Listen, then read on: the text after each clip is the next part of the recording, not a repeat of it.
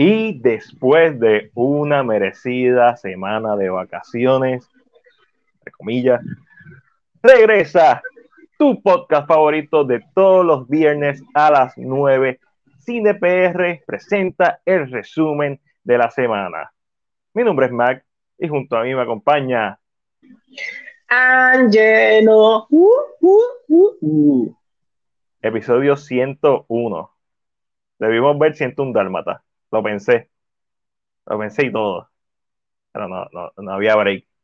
Mira, Corillo, vamos a empezar como siempre preguntándole a ustedes qué vieron esta semana y qué nos recomiendan ver de lo que vieron esta semana. No importa si es nuevo o es viejo, déjame saber en la sesión de comentarios qué, qué, qué te saltaste, con qué te saltaste. ¿Viste serie? ¿Viste película? ¿Viste short film? Lo que sea, lo queremos saber. Ángel, ¿qué viste esta semana? Está en mute. ¿Qué? Ay, perdón. También ustedes saben que yo tengo ese problema de vivir en mute toda mi vida.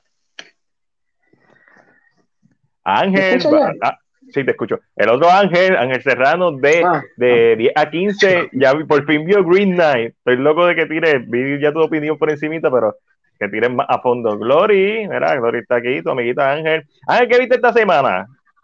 ¿Qué vi esta semana? Pues esta semana eh, traté de ver un poquito más de cosas, pero sí terminé el drama. La semana pasada, el sábado pasado, hice el K-Drama Cuangelo después de tanto tiempo. Y el drama del que hablé fue de Vincenzo, que he hablado la semana pasada. Esto es un K-Drama high octane, por decirlo así, porque trata de, de la mafia, de matanza y de corrupción. Nada nuevo en, en los K-Dramas. Muy interesante, se encuentra en Netflix, por si lo quieren ver. Y si, quieren, si quieren saber un poquito más, pues vayan a nuestra página de YouTube, donde está K-Drama Cuangelo, el episodio de Vincenzo. ¿Qué más vi, Matiel? Vamos para la próxima foto. Eh, eh, empecé a ver Modern Love. Modern Love es una serie eh, de Amazon, ¿verdad? Original, que está basada en cartas escritas para The New York Times eh, Oh, sobre ¿verdad? las, diferentes, las diferentes maneras de amor. Esta es la segunda temporada. La primera temporada también se encuentra disponible. Cada historia, ¿verdad? Es antológica, por lo tanto, cada historia cuenta una historia de amor completamente diferente. No tiene que ver solamente con con amor eh, entre parejas, puede ser amor de madre, amor de personas mayores, amor eh, por la vida. Ah, eh, eh, eh, Es Modern Love, se trata sobre esta misma narrativa y es muy bueno. A mí me gusta mucho, eh, no es como bien rosita, por, por decirlo de esta manera, no es pinky pinky, so I like it. En Amazon Original, so si tienen Amazon Prime, pueden ir a verlo. Matiel, próxima foto. Gossip Eh, ustedes saben, reboot. sigo viendo Gossip Girl, que sé que Ángel eh, hizo día La- la 15 pasó de la Gossip piedra. Girl. Digo, no viste ese episodio. Eh. Me estoy al día, me, me falta el último episodio de, de 10 a 15 con Ángel No he escuchado el de Gossip Girl eh, todavía, sé que lo, porque sé, sé que lo subió recientemente y, y- y sé que está, pero eh, no lo he visto nada. A mí la serie la encuentro normal, encuentro que eh, a mí tiene sus, como sus fallas, van como muy a las millas a veces. Ok, Las decisiones ok, que ok. toman estos jóvenes son como para el mundo. Tal vez en un, en un mundo en, antes eran pasables estas decisiones. En el mundo en que vivimos hoy en día se sienten estúpidas con todo lo que hemos visto o con tan. So, I don't know. Yo como quiera me lo disfruto. I love me some. Eso es como mi guilty bad pleasure. Como que Ah, es como tan me, pero I don't care. So, la estoy viendo. Eh, y nada, no hay más nada que decir de ella. Esta me sorprendió que lo, que lo hubieras visto. Esto fue como un. De la nada, ¿viste? Joe Bell. ¿De qué trata Joe Bell? sobre, yo sabía sobre Joe Bell, yo había escuchado de, de esta película a través de un trailer. Eh, Yo no sabía nada de la historia. El trailer me convence un poco por específicamente la canción que sale, que es una canción de Brandy Carlisle, Carlisle, Carlisle que se llama The Joke. Eh, Ok. Y la canción para mí siempre ha sido emocional, siempre ha sido una de estas canciones que me toca siempre, eh, que me cala hondo. So, Ok. Cuando vi el trailer dije, oh, interesante. Busqué información de, de, de esta persona porque esto es una historia de la vida real. Ujú. Um, y trata sobre este niño que sufre bullying en la escuela.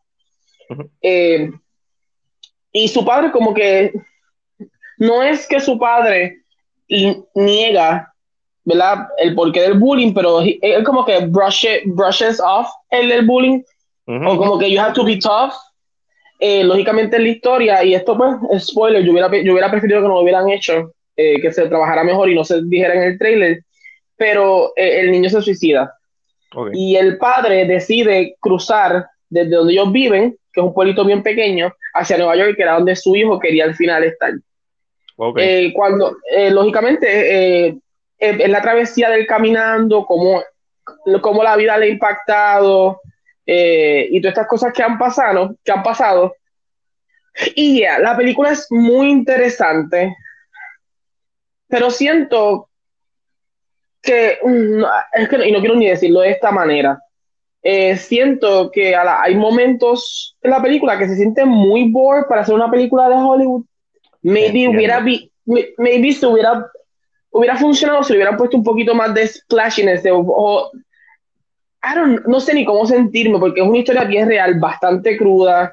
Eh, maybe si la película lo hubieran eh, hubieran decidido hacerlo a través de la visión del nene, maybe hubiera funcionado mejor, pero se enfoca mucho en el papá, que no es nada malo, pero I don't know, hay momentos que se siente que te está manipulando, aunque la historia es completamente real there's something off en la película. Para mí hay algo off en la película y siento que son, eso va a hacer que la película no llegue a muchas masas, se vaya, se pierda. Eh, se siente un poquito de montón. Yeah, yeah, y es, una, y una, historia que yo entiendo que se debe contar, es una historia que se, eh, o sea, es emocional, es una historia que so, siento que se perdieron muchas cosas en la historia que no supieron como que decir, ok, esto es lo que vamos a hacer, esto es lo que queremos llevar, como que, I don't know, se pierde, se siente, es más, se siente como que, es como pensar y decir, a veces la vida real es como muy aburrida, aunque trágica, muy aburrida. Ok, sí, le falta, le falta drama. y creo que eso como que falló aquí y se siente en la película. pero me, la vi, me la disfruté en chin chin. Okay, antes de que continúe, Ángel Serrano nos escribe The Queen Night, la hablo el lunes y que está en el hype train de, The Queen Night. Juan Andrés Mercado nos manda saludos y Ángel nos escribe que empezó a ver Brand New Cherry eh, Flavor de Netflix, que está weird, pero in a good way. Mira, a toda la gente que nos está viendo ahora mismo, dale like, dale corazoncito y comparte. Si quieres hablar de cine, comenta lo que viste esta semana, comparte el podcast si nos estás escuchando ¿verdad? en Anchor, en Spotify. Búscanos en YouTube, en Facebook, en Instagram como CinePR. Sí, ahí está. ¿Qué más viste esta semana, Angelo? Mira que por ahí Glory yo creo que también la vio. Eh, Glory está viendo conmigo el drama que vamos a hablar en K-Drama con Angelo es eh, Move to Heaven. Es un drama cortito, los episodios duran unos 45 minutos eh, y solamente hay 10 episodios, lo cual no es común oh, para un K-Drama. 16 para arriba. Sí, y, y, no es común. El drama trata sobre esta, este, este niño y su padre tienen una compañía que es de trauma cleaners o las personas que se encargan de hacer la última mudanza a las personas que mueren. Ok. Eso ya sabes que es un drama emocional, eh, va específicamente dirigido como esta idea de que todo el mundo tiene una historia que se puede contar a través de las cosas que se encuentran en una habitación al momento de partir. Um, y cómo el nene tiene Asperger, Asperger ¿cómo se dice? Asperger. Asperger. Eso mismo el nene lo tiene, eso es bien interesante como él, él tiene un drive bien específico, es, bien interesante cómo usan esto, esta forma de, él, de, la empatía que él tiene hacia las personas que han fallecido y cómo él, y cómo él maneja todo. es, bien emocional, es bien cortita, si le gusta el K-drama eh, o si le gusta el drama, yo lo encuentro bastante interesante, de verdad. Así que Move to Heaven se encuentra en Netflix, 10 episodios, cortita. Gorilla la vio completa, yo no la he terminado de ver. Pero está buena, está muy buena. También viste Joe. Mira, ya que a mí nos escribe que vio Coda, está muy buena. A ver qué mis. Coda, Coda, que he visto como fotos de Coda, pero como que no he visto nada más. Ok, ok. Vi Joe. Eh, Joe no, no la vi por, no es que no la vi por decisión propia. Eh, Joe realmente es debido a que mami la estaba viendo y yo me senté a ver Joe eh, con mi madre. Um, I don't know, es como weird. Esta película es como rara, yo no sé. Eh, siento que tienen so much missed opportunities. Hay tantas missed opportunities en la película, este, con la narrativa que están usando, lo que quieren hacer, se siente simplona. Okay. Súper simple, como, o sea, plot wise, como que tú, tú lo puedes ver venir de lejos. Mira, Ángel te pregunta, eh, ¿verdad que yo, yo emula a Crank? pero Crank me gusta mucho más, definitivamente. En esa misma imagen que puse podemos ver el, ¿verdad? Que tiene los conductores de electricidad, que es parte de, de, las películas. Pero, I don't know, empieza como tan raro al principio. Y de momento, y tú dices, pero what, what's happening? Es como que, no, Corillo, yo no sé si yo, de, de, saber qué porque ustedes tal, tal vez soy yo, que no estoy acostumbrado No, a este no, tipo de porque yo, yo. It escuché la, la crítica de Ángel y están por la misma línea. Eh, no, Eh. no sé, yo me, yo, me pude disfrutar, yo me pude disfrutar escenas de la película, pero a la misma vez como que decía, what, what the fuck is this? Y era como una mezcla de que no, no podía parar, pero sí la seguía viendo. el tono está all over the place. Oh my god, yes, pero la vida terminé de ver como quiera. Ah, no, yo, estas son, hay veces que yo me levanto y digo, hoy quiero ver una película mierda. Y me pongo, y voy directamente a una lista de películas mierda que yo tengo. No, no caso- no cold movie, no de, no, yo quiero ver una película que sea bien mierda. Eh, Sofá asesino, eh, Y no, solo, y no solo eso, lo gracioso de esto es que esta fue la misma, eh, yo más o menos la misma semana que salió con Powder Milkshake y no, vi- no he Ah. visto con Powder Milkshake, pero me senté a ver Joe. I don't know why. Don Father Mitchell se deja ver. Eh, está un poquito, estira el chicle, pero, sea, tiene sus cosas buenas. Vamos a ponerlo así. Ah, Ok. Otra cosa que empecé a ver, que la vi hoy, empecé a verla hoy mismo, solamente hay tres episodios, eh, ¿verdad? Es el- la serie original de, de Hulu, Nine Perfect Strangers. Eh, Nine Perfect Strangers trata de este wellness spa, un spa para mejorar, un, un spa para crecer, eh, que es manejado por el personaje de Nicole Kidman, una, una, una, una, una rusa o algo misteriosa.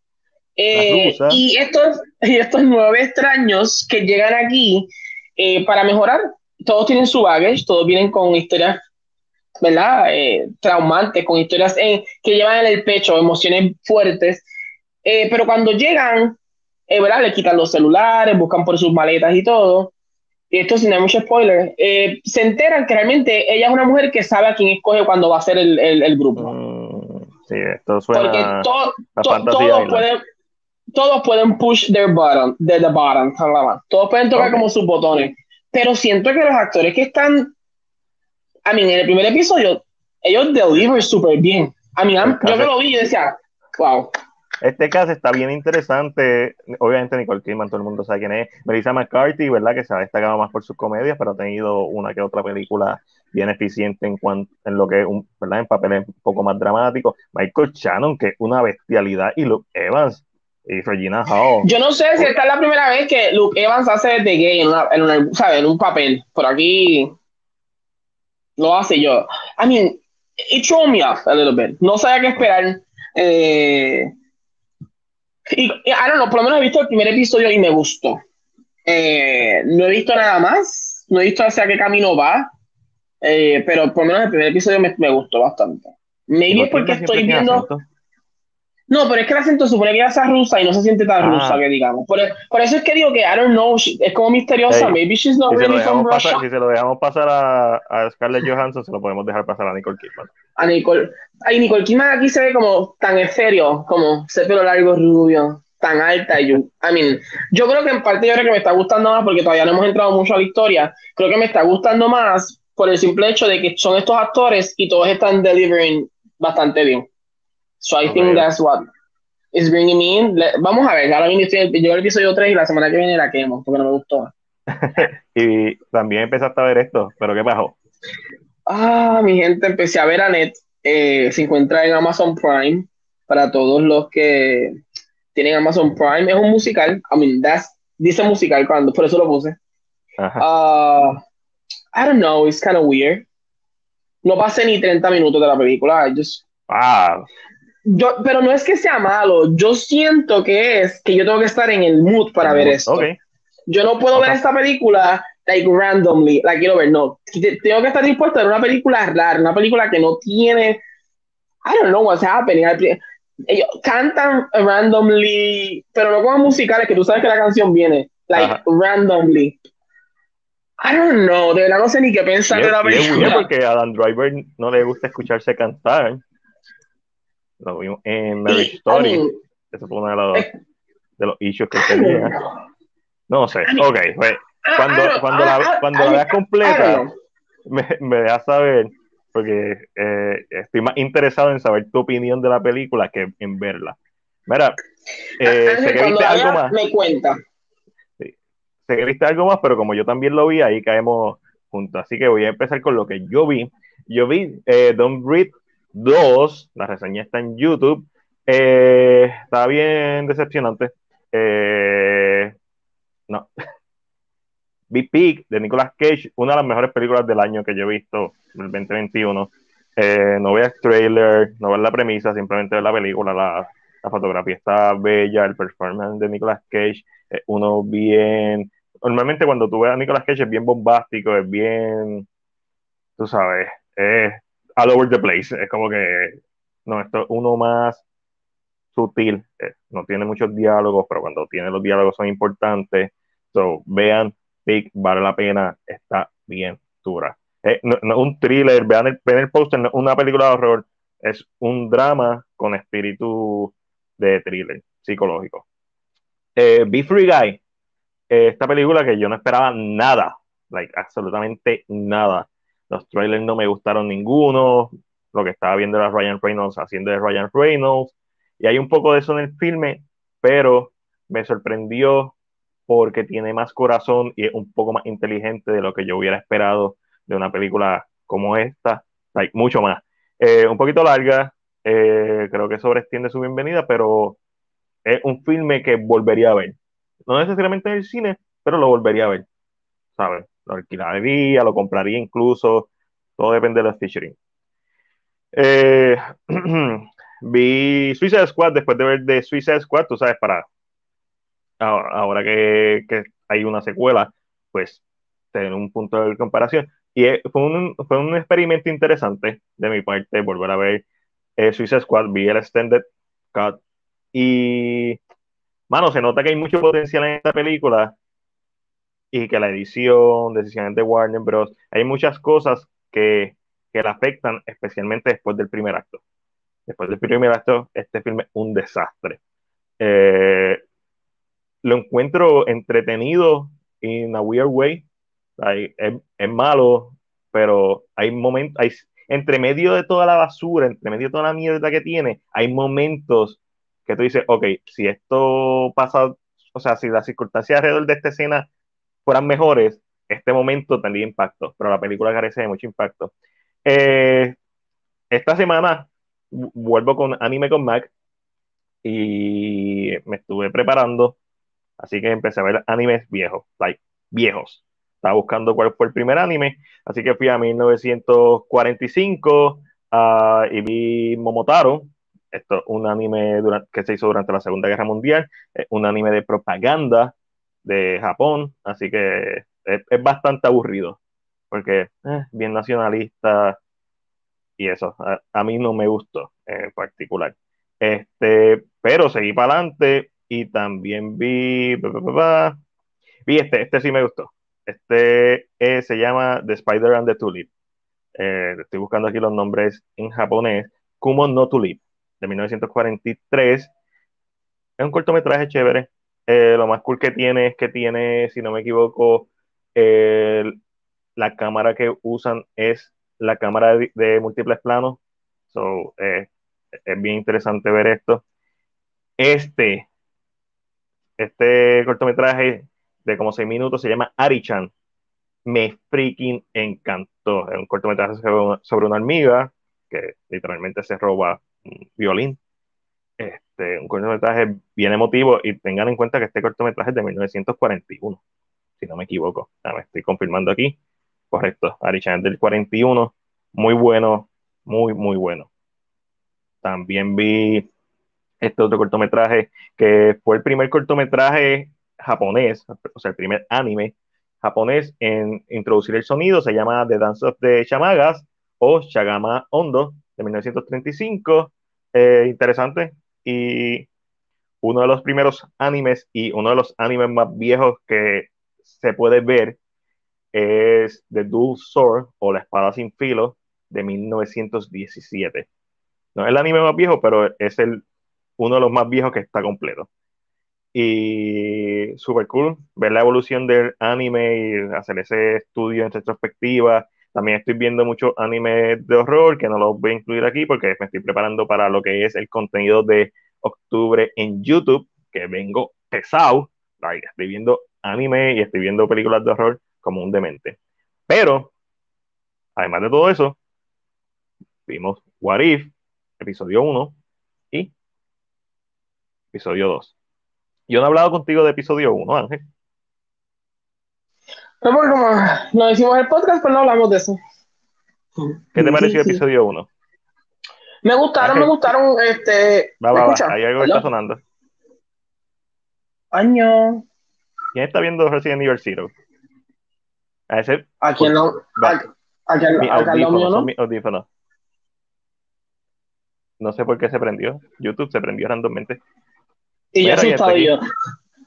Mira, eh, What If episodio 1, Ángel, ¿qué te pareció? Eh, What If episodio 1 me gustó. Eh, lo que estoy sintiendo con What If es que se sienten como compendios de películas como que ya existentes, por decirlo así, um, en ambos episodios. Eh, ¿A qué me refiero con esto? Que ¿verdad? Que el, el pacing es rápido, es bastante rápido, yo diría. Sí. Ah, va como rápido porque lo que quieren es como que veas diferentes puntos importantes del- de, la, de la historia ya existente.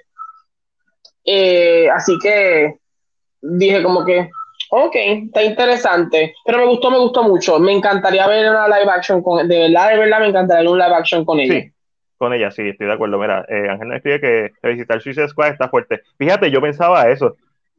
Yo pensaba que la iba a odiar. Y no. No me gustó, pero no lo di. La volvería a ver. Este, actually, esos días que tenga como, ah, quiero ver una mierdita, podría ponerla.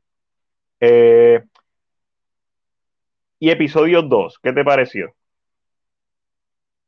Eh, pienso lo mismo. Eh, again, es, eh, es, se siente como que rush, como que rápido. Ujú. Como que es como si hubieran cogido un, un comic run de esto mismo y lo hubieran hecho un corte y como que vamos a meter esto, vamos a poner esto, vamos a poner esto. La gente quiere ver, ah, mira, vamos a poner, vamos a ponerle a Thanos. Uh, qué cool. Vamos a ponerle, como que, let's just put things here. Pero Yo- no hablar tanto sobre el tema, so no me molesta porque ya siento que sé que eso es lo que va a pasar en casi todos. Eh, Pero sí, pero yo no, no, no, no, no lo justifico. Quizá el primero eh, con Steve Rogers, especialmente con el personaje de Steve Rogers en el primer episodio, cuando lo convierte en el Hydra Stomper, entiendo por qué lo están haciendo, para que se mantenga relevante en las escenas de la historia. Pero para mí traiciona todo lo bueno que tenía el episodio narrativamente. Eh, eh, la parte más profunda del primer episodio, que era Captain eh, Peggy Carter, una mujer con el suero de super soldado y cómo la sociedad está en contra de ella, que lo vemos representado en el coronel o whatever. Este, esa, ese aspecto para mí funcionaba súper bien y la parte de la relación de ella con Steve Rogers funcionó súper bien y no es hasta que de momento Howard Stark básicamente crea Iron Man 30, 40 años antes de que exista, no más, más de 50, no, y de- 60 en, otras palabras, es como si en este mundo Iron Man no iba a existir. Correcto, porque Steve Rogers cubre ese papel. So, eso no me gustó porque para mí traiciona. Entiendo por qué lo hacen. En un What If está bien, pero si fuera una película no me gustaría verlo. Eh, pero a la Yes. misma vez, como narrativa, cuando uno piensa, ah, hay una mejor versión de este episodio, sí hay una mejor versión de este episodio, en donde quitaran este elemento. Claro, no te voy a decir que hay momentos que, que cuando se cayó de frente me hizo reír, me hizo reír. No te voy a negar que hubo momentos que pues, es divertido tiene- visualmente. Tie- Tiene su chiste cuando le dice, casi me arrancas chiste. el brazo. Cuando, cuando el, el le dice, casi me arrancas el brazo. Y todo el mundo, ah, ah, entendí esa referencia. Este, sin em- y, y el episodio 2 es lo mismo. Cuando Nebula le dice a Thanos, como que, are you crazy? Y él le contesta, no, I am mad. Como que, oh, I know. Eso me gustó. A mí no me gustó Sí, tanto. como que estos, pe- pequeños como que... Eh, Nuts, pe- pequeñas cositas de que... A mí no- eh, este exacto, son... I, mean, I don't know. A mí... I don't know.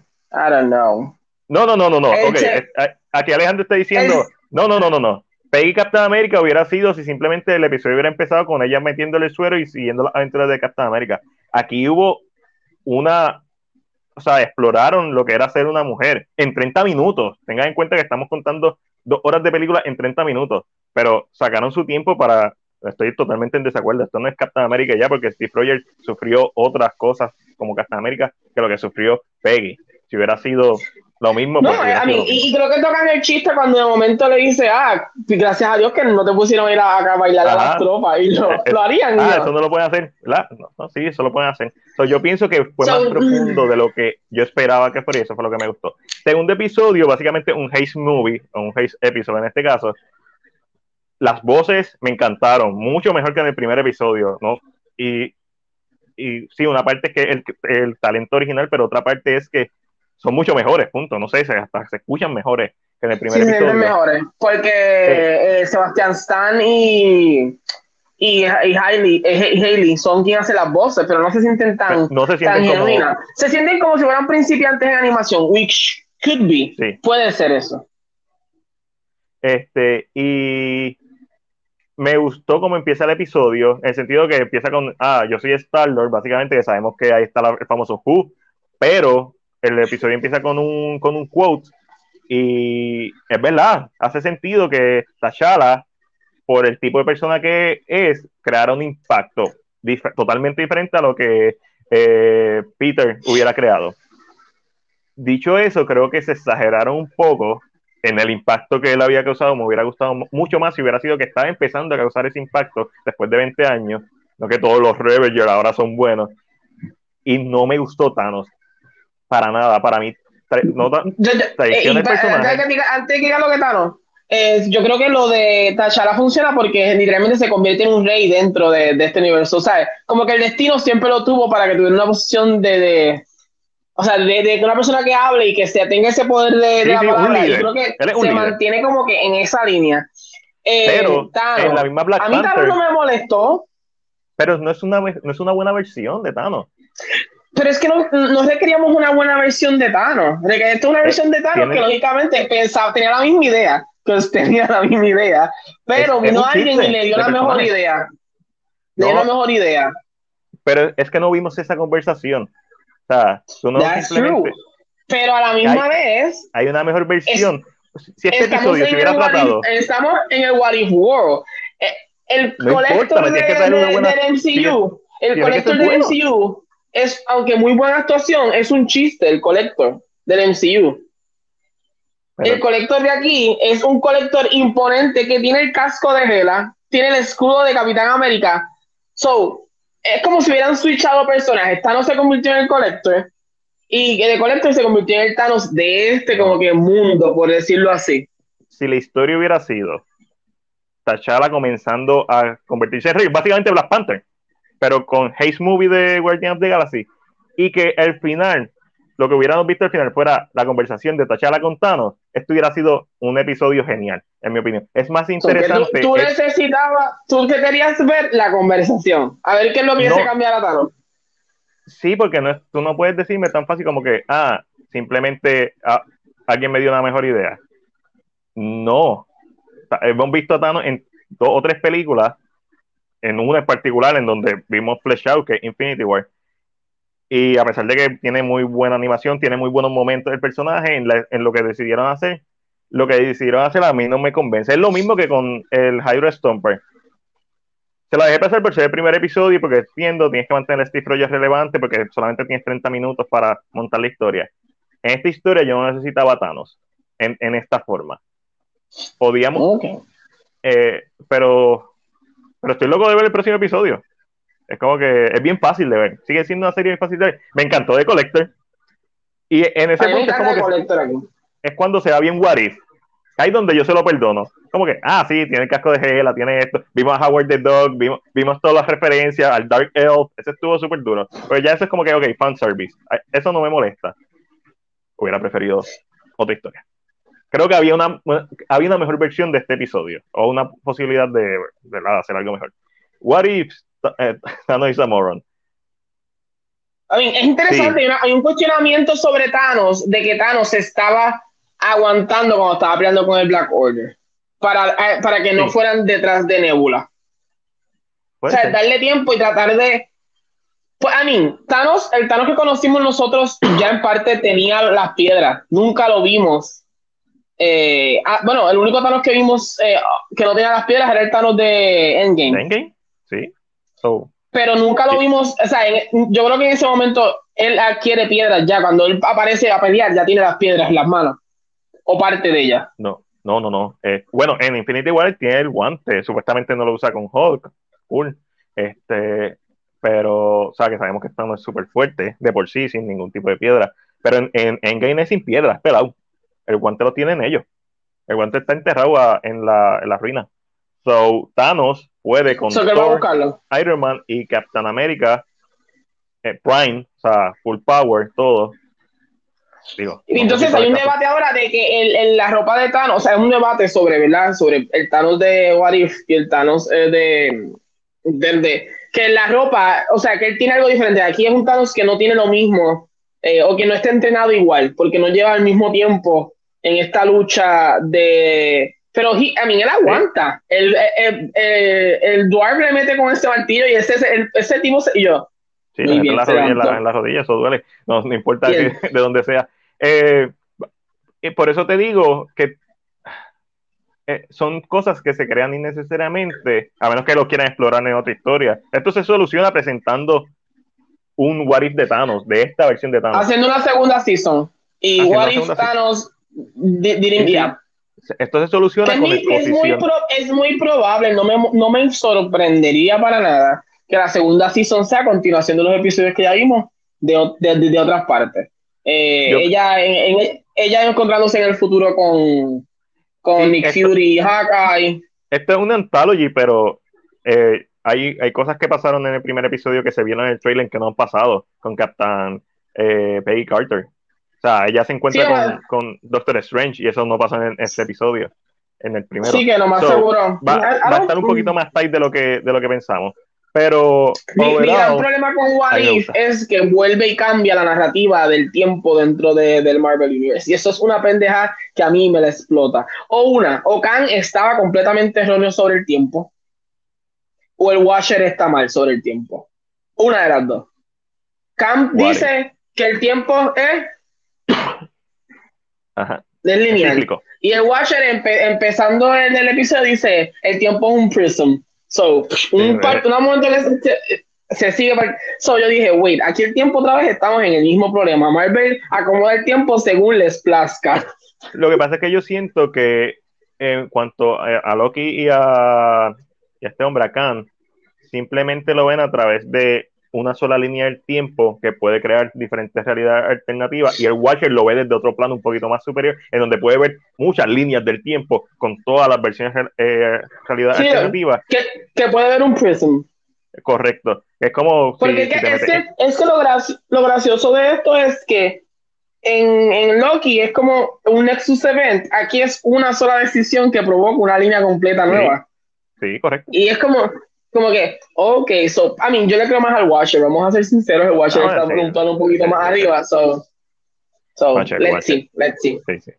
Este, y con eso terminamos de hablar de lo que vimos, así que vamos a empezar a hablar de, de las noticias más calientes de esta semana. ¿verdad? Y empezamos rapidito con anuncios de, de Puerto Rico. Digo, es Harry Potter, pero es Puerto Rico. Ángel, ¿qué pasa con Harry Potter? Eh, pues mira, pues Harry Potter normal, la gente sigue hablando de Harry Potter, ya me cansan, eh, no sé por qué, usted no, este Harry Potter. Harry Potter está, yo así en hater, la gente odiándome, aquí la gente escribiendo rápido en el chat. Eh, realmente lo que estábamos diciendo es que Harry Potter, ¿verdad? va a regresar a los cines porque está cumpliendo 20 años de la primera película. Por lo tanto, desde el 27 de agosto puedes disfrutar de Harry Potter and the Sorcerer's Stone en la pantalla grande de Caribbean Cinemas Puerto Rico. Para más detalles puedes acceder a www.caribbeancinemas.com. Anuncio no pagado. Es la única película de Harry Potter que yo no he visto en el cine, so la voy a ir a ver. La, vi desde el principio de año, otra vez, los efectos visuales son un asco.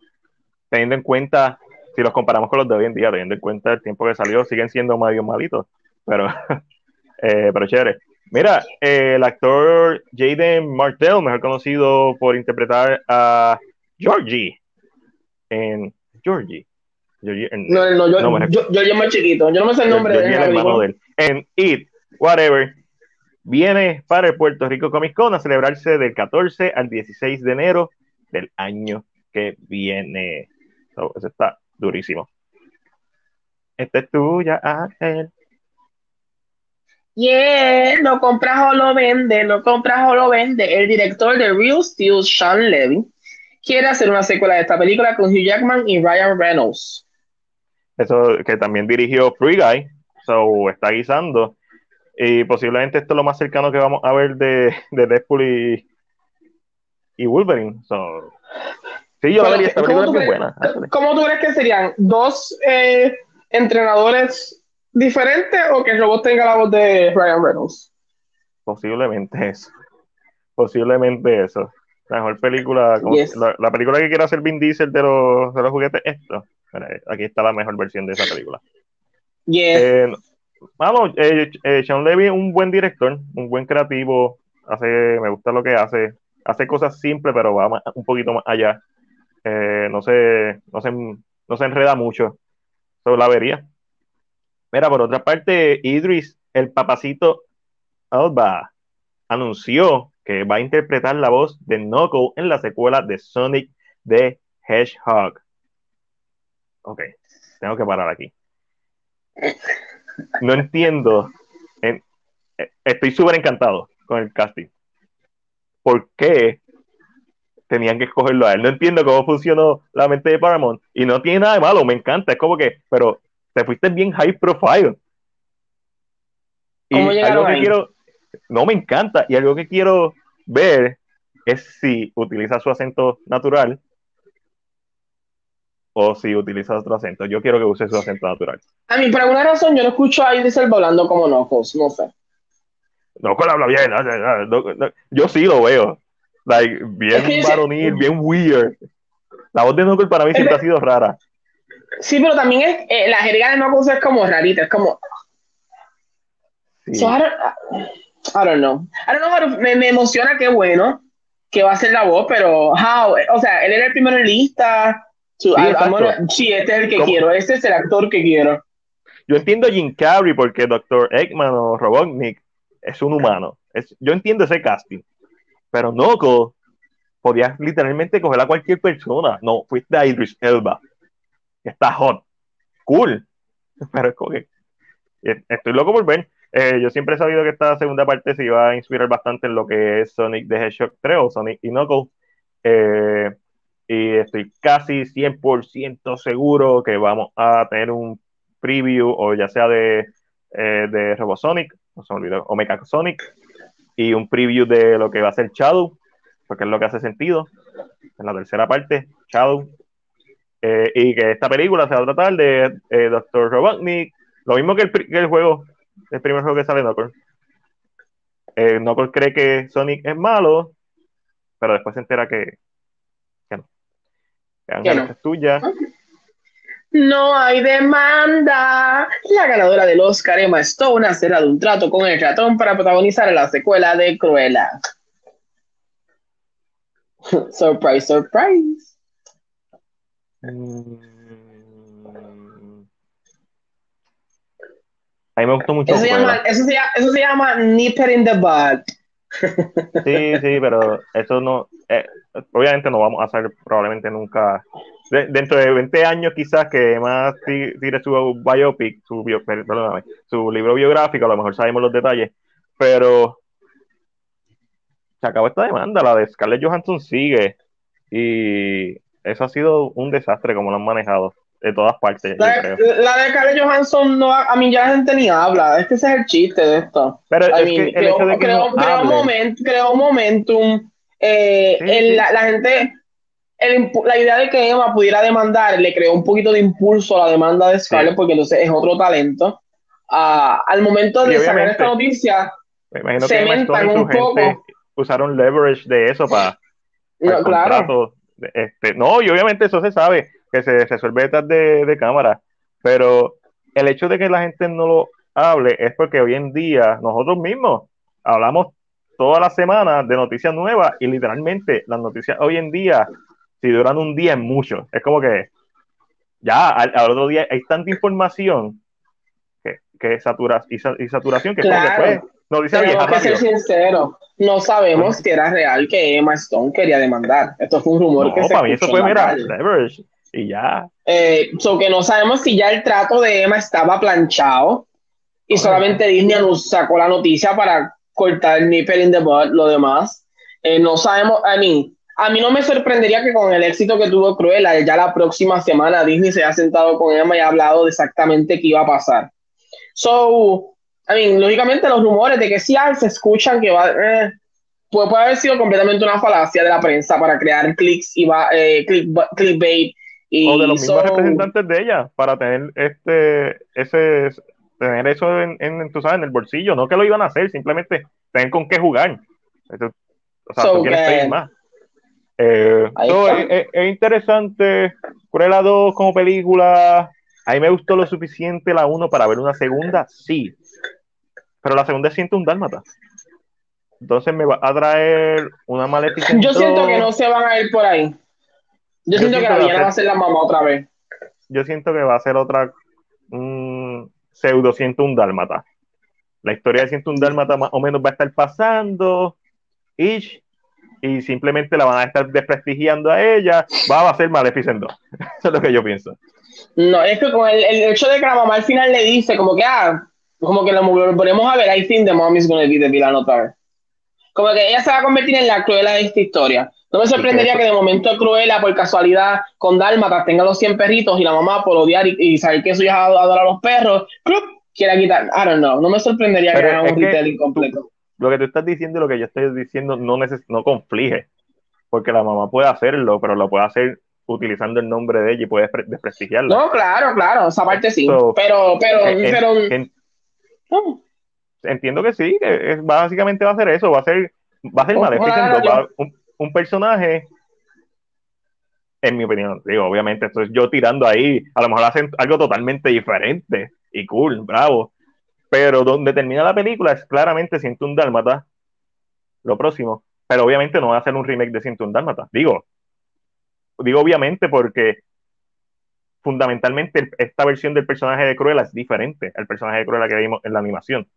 Porque tiene un backstory totalmente diferente. So, pero va a ser interesante ver cómo desarrollan esto.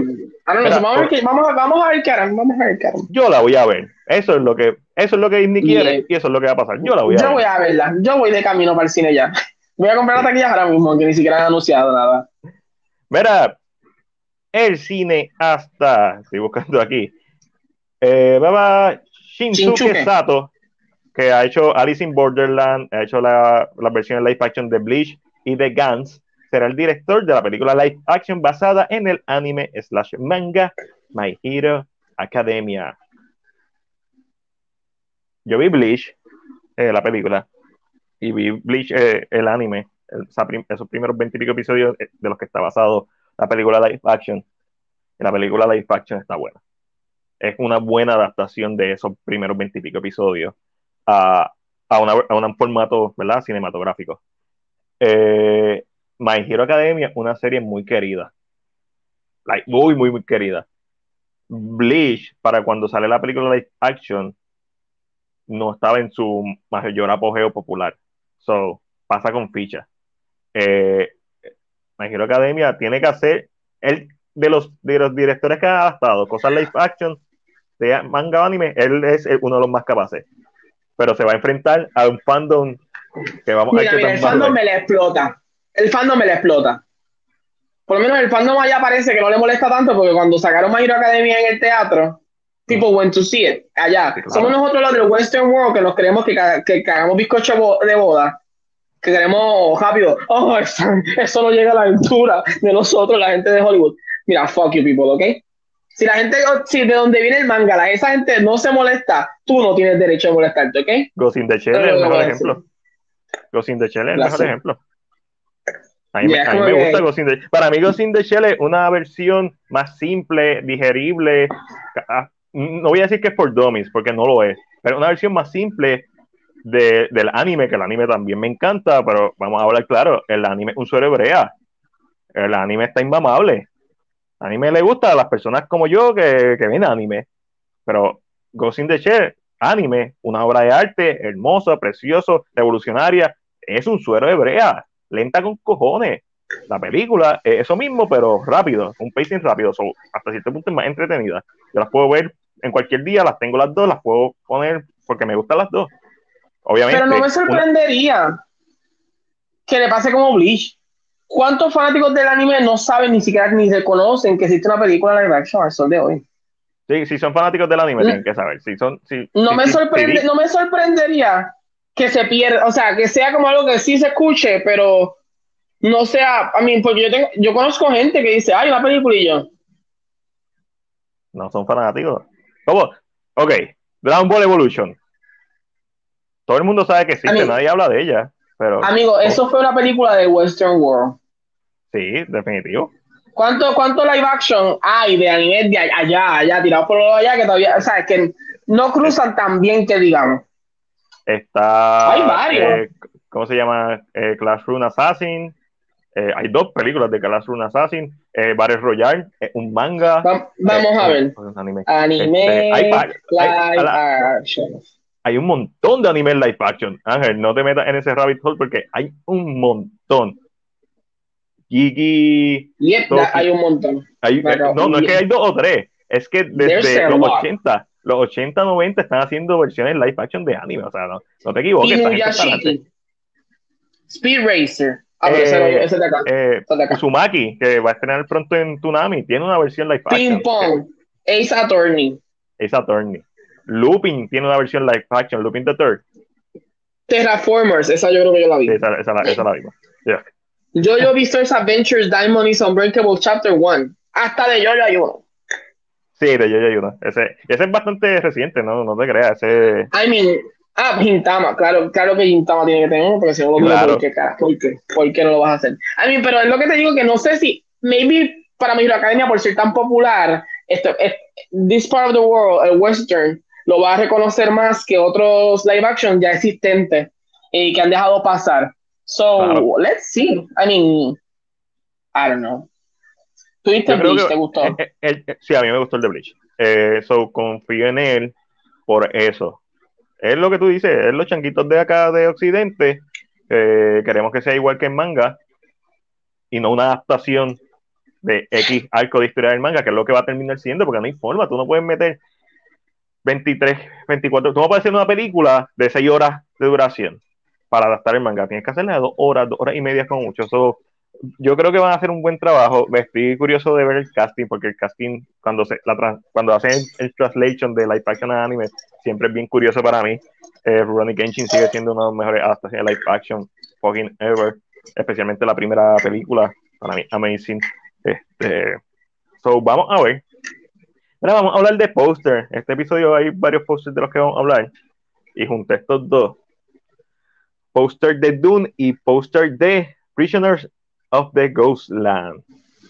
que no Porque pana no- de ella, esto de Cruella y Riva- Rivales Entrepreneurs. No, no está mala idea tampoco, Alejandro. Sí. Mira, eh, aquí hay un póster bueno y hay un póster malo. Y básicamente, si te fijas, tienen la misma composición básica, una línea recta, ah, ¿verdad? De arriba Ajá. hacia abajo. Una Pero- línea recta, una pirámide casi, si lo cuadras de la manera. correcto. es- Por eso los, co- lo- lo uní, eh, un color bien imponente. En el caso de, de Doom, pues eh, el color del cielo azul-ish. En el de Prisoner of the Ghostland es rojo. Eh, póster of the Gold, el póster se siente más asiático que americanizado. Correcto. Se el siente, no póster se, de no Doom se siente más americanizado que, que cualquier otra cosa. Y es el problema con el póster de Doom, que es una de las de Doom, una de las cosas que yo siempre he visto en los posters, los posters siempre han sido cosas que a mí están hechas de una manera para algo, es que uno de los mayores problemas con poner cabecitas así es el, el, el, el tamaño.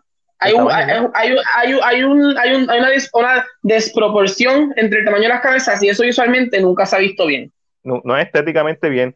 Y no solo eso, la cabeza Ah, de, de Timothée Chalamet es tan grande. Obviamente, él es el protagonista, se entiende por qué es, es su cabeza Pero tan está, se ve muy grande y es como que sobre el vamos a comparar, again, no es que el póster sea el mejor póster, pero vamos a comparar un póster donde hay más personajes, un póster como en Avengers Endgame.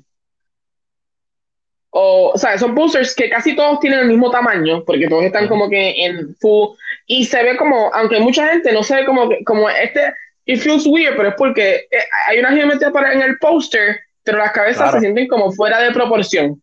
El, el propósito de un póster, un buen póster, te va a hacer mirar donde él quiera hacerte mirar. Lo primero que yo veo de este póster es a Timothy Chamalet. Y es lo único que veo, porque es tan grande su cabeza que olvídate este, Jason Momoa, ni había visto Jason Momoa, olvídate Josh Brolin, ni había visto Oscar Isaac y Zendaya, porque están al lado básicamente de su cabeza. Pero el tipo que está abajo, Javier Bardem, y Dune, la palabra, o sea, el título de la película, quedan totalmente... Se pierden. Se pierden, se pierden.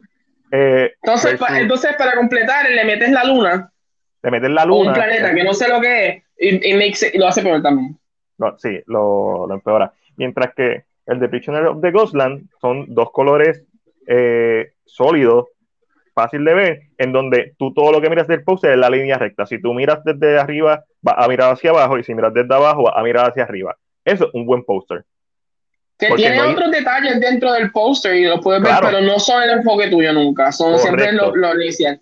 Y no solo eso, no es un, a mí, la posición es igual, el póster de una persona dando la espalda siempre lo hemos visto, pero es lo que dice bien, no estamos ni enfocándonos en el actor en ningún momento porque no sabemos quién es el actor, a menos que leas los nombres arriba, pero la, geometría es, es, es, muy precisa, es como dice Matías, hay una línea completa de arriba hacia abajo, y si le haces un triángulo, cuadra igual, de la misma manera. igual, correcto. Él está por encima de todo lo demás, o cuadra.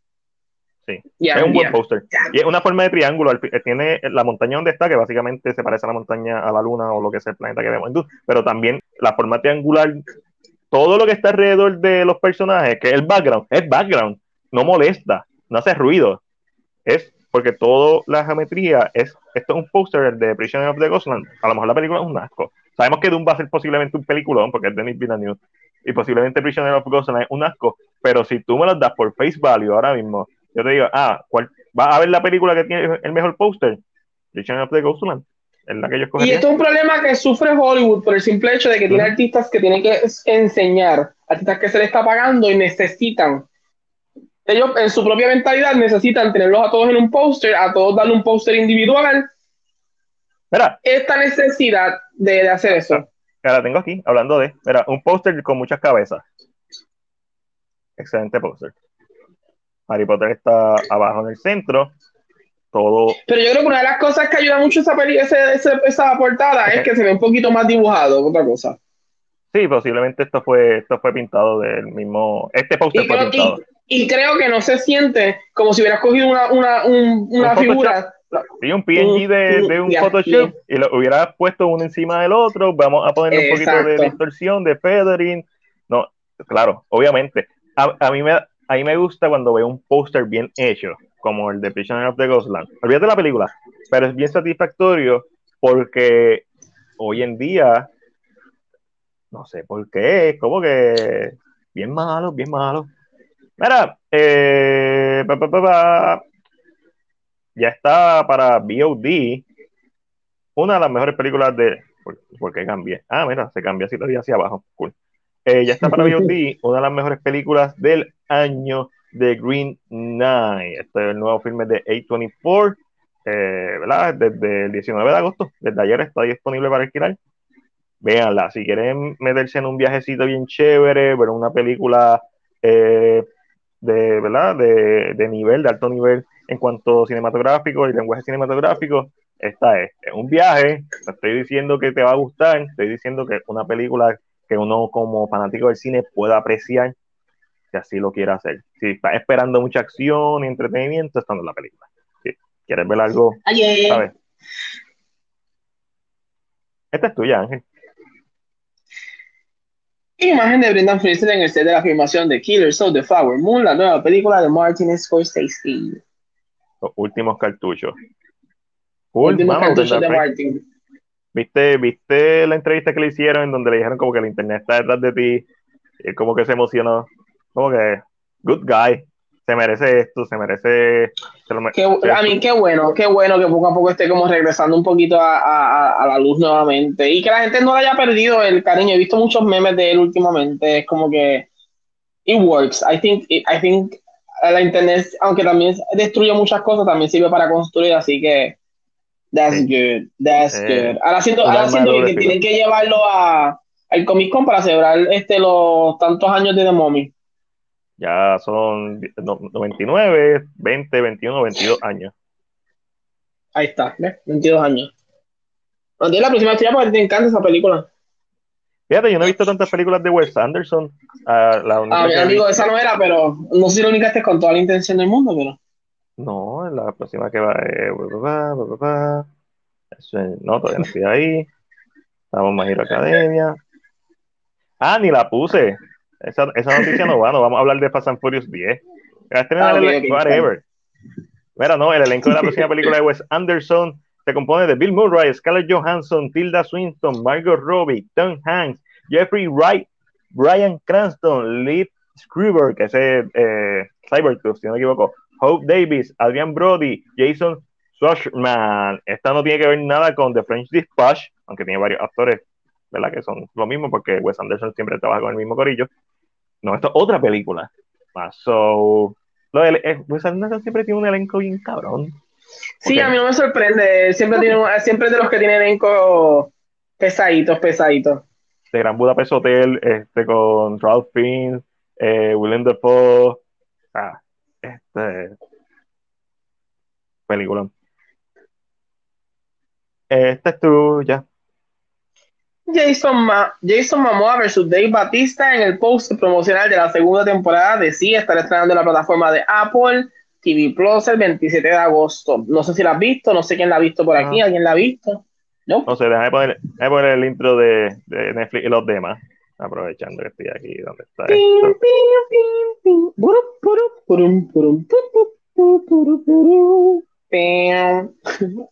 Ahí. Sí, está, está, apretado Apple. y, no es que, y no es porque tenga más contenido, el contenido de Apple. ¿Y porque Amazon nunca lo hemos puesto ahí?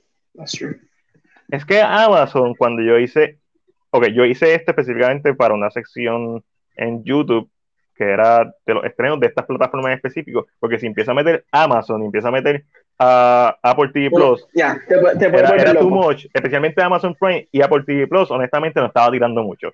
Apple Plus no es de tirar, Apple TV Plus no tira volumen, tira calidad. So, era como que para mí no era No, no puedo hacerlo, no puedo hacerlo. Sí, no dije no. Y, y después cuando te iba a Prime Video, se te puede tirar cualquier cosa, desde algo bien viejo hasta algo nuevo, original. Era como que no. Eh, pero lo podría hacer, lo podría rediseñar para añadirlo, ya que, ¿verdad? Mano, eh, cool, Batista, Jesús Mamón, no la voy a ver. Por más que se llame así, no la voy a ver. No, me, no vi la primera.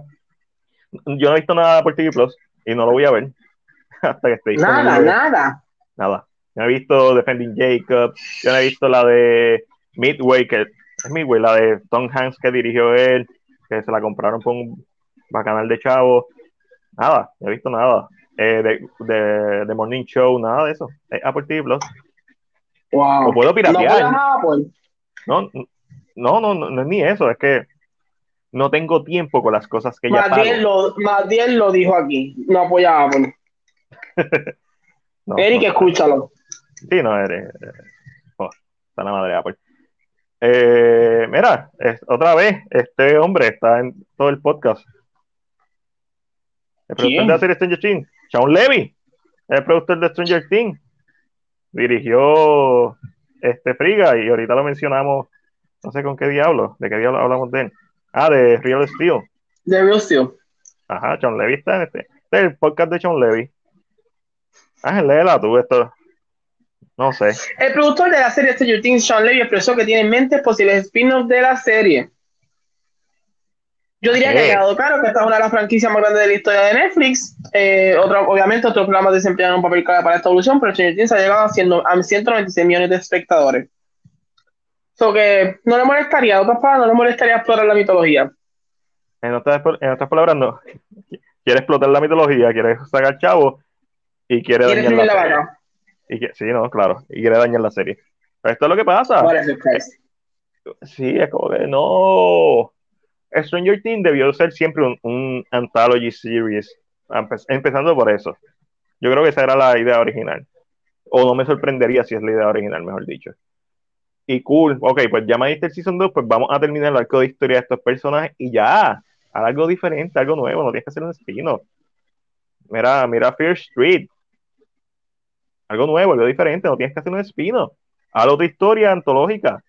o sea, es, es, que se, se, casa, se, se casan con los brands, obviamente porque el brand te da un pool, te da un leverage nuevamente. Cuando tienes un brand, pues tú puedes negociar de otra forma. Pero artísticamente lo que hace es sacarle toda la leche a la vaca, dejar la plaga.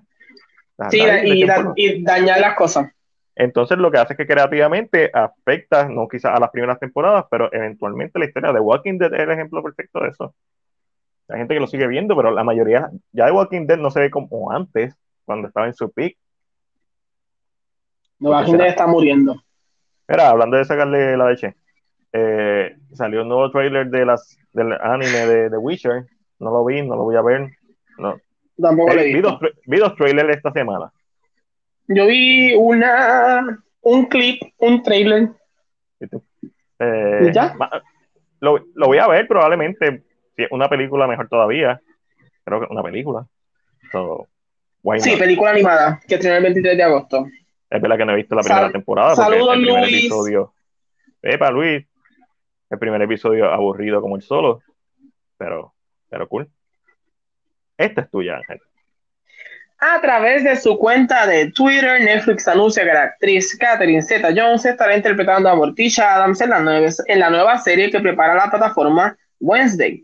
Una de las actrices que le dio vida a este personaje lo fue Angelica Hudson para, la primera versión de live action que fue la de cine de 1991, ¿verdad? Y entiendo que es la que casi todo el mundo conoce. Correcto. Sí, nadie sabe eh, ah, unos días antes, correcto. I mean, la serie es muy buena, pero no todo el mundo conoce la serie. hace, unos días antes de darse esta noticia, se dio a conocer que el puertorriqueño Lee Guzmán estaría dándole vida a Gómez Adams ok, el casting de Catherine Zeta Jones está un point. Eh, Morticia siempre tiene que ser una mujer perfilada, alta, elegante, pero también siniestra. Luis Guzmán como Gómez. Me, me, me sorprende. Me sorprendió. Pero siento, que el Guzmán de, el, Luis Guzmán de Gómez, el Gómez de Luis Guzmán, perdón, sorry. El Gómez de Luis Guzmán se va a parecer más de la animada, que era como chiquitito, chiquitito. chaparrito, como. Ajá, sí, por eso es que me gusta, porque obviamente uno piensa en Gómez y piensa en Raúl Juliá. O sea, vamos a hablar claro. Nadie piensa en, en Tim Curry cuando piensa en Gómez. Raúl Juliá. O el de la versión animada, que es un poco más parecido a la versión de los cómics y de la, y de la animación del 73. Eh, porque sé que es del 73, te digo ahorita. me encanta, me encanta. Este, yo, yo, yo me recuerdo de los actores originales, pero Únicamente soy yo, que soy un freak y me paso viendo cosas así. Pero, pero, ay, deme hombre que me diré algo, gente. Eh, pero funciona, funciona suficiente. Plus, estos son Gómez y una Morticia Adams que son mayores. Su hija creció, solo tienen que ver mayores. Aunque yo sé que ellos, em, normalmente ellos son como inmortales, por lo menos Morticia. Pero, ya, hay que see it, I can see it happening. Eh, me encanta que de ahora en adelante Gómez tiene que ser, si van a hacer live action, tiene que escoger siempre un puertorriqueño, no puedes escoger a otra persona. O un latino, porque Oscar Isaac hizo de Gómez en la, en la última eh, Adams Family animada. Y, y Charlie Theron hizo de Morticia. Que también, lo encuentro... también sería un ser este casting live action, si quieren hacerla. Sí, pero se ven como más jóvenes. No, no, no, definitivo. Para una película de action, Oscar Isaac como Gómez y Charlie Theron como Morticia. Ya, they work. Ah, sí, they pero, pero siento que cuando eh, a nosotros la noticia, como que al principio decía Catherine Zeta Jones. Wow, como que, pero de momento la, empecé a buscar fotos y a verla con, al lado de Angel y que decía, ¿cuándo tienen como un parecido en algún lado? Como que tú las miras y tienen como que eso de la cara como, a mí, y con el maquillaje y los efectos. Lo que me sorprende es que esto es de Tim Burton. So, lógicamente nosotros conocemos a Tim Burton por siempre trabajar con los mismos actores la mayor, la mayor parte de las veces. Eh, por ahí va a salir Johnny Depp y va a salir su ex esposa. Este, la familia de los Adams es bastante grande como para, no, para no darle break a cualquiera de ellos dos. Así que no, me sorprendería. Eh, Johnny Depp lo necesita en estos momentos. No, ahora mismo sí que qué bueno que últimamente ha pasado unos, casos que está mejorando, todo va impulsando a que eh, todo va, va, bien. Hay una cosita que están como funcionando, eso que bueno para él. Um, a, la pregunta, ¿han visto Minamata? No, no, esa es la nueva. Sí, porque en, la noticia, y, no me desvío un poco si no puedo estar hablando de esto, pero eh, la noticia, Johnny Depp había recientemente habló de que sentía que Hollywood le estaba como está castigando, o Hollywood estaba trashing him, y no le estaba dando la oportunidad a Minamata a salir por ningún lado, como que no va a salir, nadie la va a ver. Y, y, creo que hay otros actores de la película que están molestos, específicamente por el simple hecho de que, I mean, yeah. So, pregunto si alguien la porque... Eso es un caso de pareja, eso no, o sea, no debería afectar tu trabajo, o sea, y sobre todo cuando él, es la víctima en lo que se ha visto. Eh, mientras tanto, Warner Bros. sigue con Amber Heard para Aquaman Mira, Jason, vamos a poniendo fotos con, con Emilia Clark, que más obvio no puede ser, como que ellos funcionan, ellos funcionan tan bien. Ese es el chiste. fotos, la química está tan cabrona. Que no, que, que, que it works enough para hacerlo. So let's see. I mean, que no nos sorprenda que de momento aparezca Johnny Depp de sorpresa y la gente súper emocionada en la serie porque salió haciendo un tío tostado en la esquina. Eh, yo, que todavía no sabemos quién va a ser de largo. Johnny Depp de tío cosa estaría duro. Ya. Y, y, y, es algo, y es un papel diferente. Pero también, lo bueno de Tío Cosa es que es un papel diferente porque no lo estamos viendo. Correcto. Y no estamos cayendo en la narrativa de que es Johnny Depp. A menos que, este, pero ahora mismo no hemos hablado de quién va a ser el tío Lucas y entendemos que va a salir porque si van a salir los papás, Lucas siempre ha ido casi siempre con sus papás, con los hermanos, con el hermano. Eh, Largo, lógicamente, vive en la mansión. Eh, el hermano, no sé si vaya a salir, pero me encantaría que veamos a toda la familia porque sería como interesante. Y, y esto también puede permitir que, aunque Wednesday sea la serie principal, pueda sacar un spin-off de la familia como tal let's see, I mean, yo estoy como que interesado en qué va a pasar con esta historia, así que vamos a ver. Mira, este, como parte de, de los research que estoy haciendo para octubre, eh, y la razón por la que sé que la serie animada es del 73 es porque el primer anime de horror se llama Gigigi no Kitaro, es del 69. Y cuando yo lo vi, yo dije, esto, esto es Adam's Family. No, es totalmente otra historia, es, es otro concepto. es un espíritu que vive en un graveyard y pues trata de mantener, ayudar a los humanos de los espíritus vengativos, pero es bien para niños, con buenos mensajes, bla, bla, bla. Eh, mano, yo, yo, vi el, episodio pues pensando, pues, déjame ver esto porque, mano, quiero ver el segundo. Es en blanco y negro la serie. Para ese tiempo ya existía el color, pero es, es, la única, la primera serie anime producida en blanco y negro. O sea, siempre se la hacía color y simplemente la tecnología no estaba ahí para mostrar los colores. No, esta es en blanco y negro. So, me vacila, creo que voy a ver el, segundo episodio, porque el preview del segundo episodio es like fucking amazing. Gigi no Sí, y, por, y, por, eso es que sabes que la serie es Por eso es que sé, es porque lo buscas recientemente. O Kitaro of the, of the Graveyard, Kitaro del, del, cementerio. Eh, está súper cool, me vacila, así que octubre viene pesadito. Octubre viene pesadito. octubre es el mes de material en CinePR. Sí, no, definitivo. Mira, y con eso pasamos, hablando de cosas así medios de horror, ahí el director Mike Flanagan revela el primer póster de Midnight Mass. Esta es una serie que gira en torno a la llegada de un joven sacerdote a una comunidad de una remota isla. Desde ese momento los habitantes comienzan a experimentar una serie de extraños fenómenos. El recién llegado sacerdote, cuya personalidad es bastante peculiar, está rodeado de un halo de misterio que, la, que le seguirá a todas partes. La comunidad ahora tendrá que averiguar el origen de los sucesos y actuarán acorde a los milagros y horribles presagios que experimentan. Midnight más llegará a Netflix el 24 de septiembre. Y es Mike Flanagan, la que hizo The Haunted of Hill House. No, no voy a ver esto, me da miedo. Yo lo vi, yo, lo vi y dije, güey, ese póster como que me da miedito. Mm, como, no sé. Slenderman y religión juntos, no, no. No. y, no. Ahora esto. de seguro va a estar bien dura. Yo estoy loco por ver eh, Hunter of the Hill House, pero de hecho quiero ver la original. Quiero ver el, remake de los 90 o principios de los 2000 y quiero ver la, la serie. Que quiero hacer como que ese back, back, back, back, back to back. Este, back, back, back, back, to back, back to back back to back. pero sí. Espera, esta Blue Red Sky, Ángel. Más de 50 millones de usuarios han visto Blood Red Sky en Netflix para convertirlo en la película alemana más exitosa de la plataforma. Felicidades. ¿La viste, Matías? ¿No la has visto? No, no, no, no la he visto y no me interesa verla tampoco. Este, Es que te la, es que te la contaron ya. este Eric contándome, empezó contando el final. ¿Puedes creerlo? Empezó. Maybe si no, maybe te- a mí, a mí me interesó, la encontré bastante good. No sé. Como, como un día que, como un día que quieres estar como, es que tú no te, ti no, te da miedo, tú no eres de ay, abrázame, tengo miedo. But it works for something like that. Hay momentos como que, Sí, cuando un día, lo que pasa es que yo tengo Shudder, gracias a Chris que me auspicia Shudder. Este, y gracias, Chris. Gracias, Chris. Y yo tengo tantas cosas por ver en Shudder que son como que prioridades para mí. Que, y más ahora en octubre, eh, que tengo un montón de cosas que ver. O sea, para, yo me estoy preparando, pero el plan es hacer 10 reseñas en octubre de horror, sin contar Halloween Kill, sin contar Venom, si es que sale en octubre, sin contar, o sea, el material nuevo que va a salir. So, me estoy preparando desde ahora porque tengo que empezar a grabar las reseñas desde ahora para que ya estén programadas para octubre. Eh, el Story Mode, voy a hacer un Story Mode dedicado a los primeros videojuegos de horror basados en películas.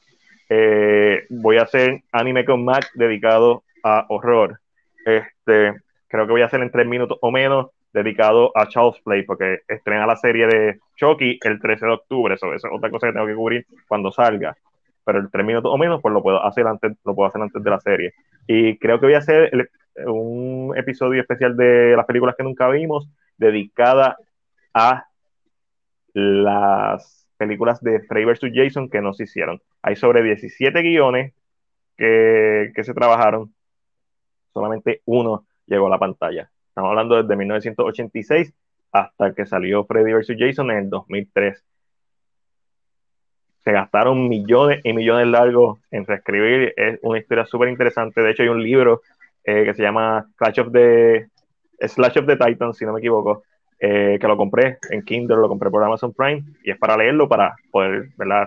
documentarme. So, tengo, yo tengo trabajo con cojones en esto. Octubre viene caliente para Martín. Octubre viene caliente, octubre viene dedicado al horror full, pero algo que podría ser casi horror, si vieron la película Better Watch Out, es esta franquicia. El reboot de Home Alone El reboot de Home Alone. ¿Cuándo está en Disney Plus? va a estar estrenando el próximo 12 de noviembre. Yo normalmente me hubiera dicho, no, reboot, no me interesa, Cash Grab, no he visto nada, no he visto The Mighty Ducks, que es una continuación. Perdóname, no he visto la del perro. Whatever. Ajá, no me da lo mismo todo eso. Nada de eso me importa. Este lo vería. Ese chamaquito en, en, en Jojo Rabbit le metió bien a fuego. El actor es super hilarious. Está ahí. Ella no me, no me suena, pero vamos para adelante. Yo creo que esa, esa no es Kim- eh, la de Unbreakable Kimmy Smith. Kimmy No sé, porque yo no veo, no, no sé. Yo creo que Sí, ella, pues. I mean, son, I mean, son buenos actores. So, es Exacto. interesante cuál va a ser la narrativa en un mundo de la tecnología, cuál va a ser la narrativa para hacer un Home Alone. ¿Atacará con drones ahora? Sí, pero hoy en día todo el mundo tiene celulares, como que antes, pues, era más difícil la comunicación. Es parte de la trama de Jonalón, es que no se logran comunicar con el nene, o no saben Sí, qué está a mí, hoy en día tú puedes llamar a un vecino que lo lleve al aeropuerto para que lo envíen otra vez. So, Te llamo por videollamada. O sea, ¿cómo, cómo- cómo va a ser el gimmick? Eso es lo que estoy viendo. Y el es siento bueno. que sería interesante que eh, lo hayan dejado solo en su casa. O sea, su mamá ha dicho, voy a irme a una cita.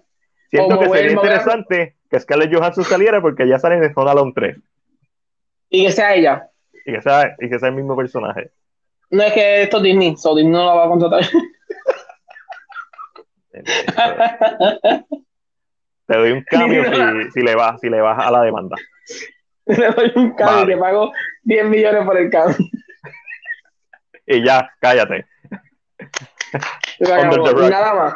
Y lo gracioso de esto es que Black Widow en los cines es la película que más dinero ha hecho domésticamente ahora mismo. Sí, pero a ellos no le importa. Ya, ya. No, no hay una continuidad. Ya no, es un, ya no una vaca. Ya se le sacó el dinero que Sí, se le tenía que- sacar.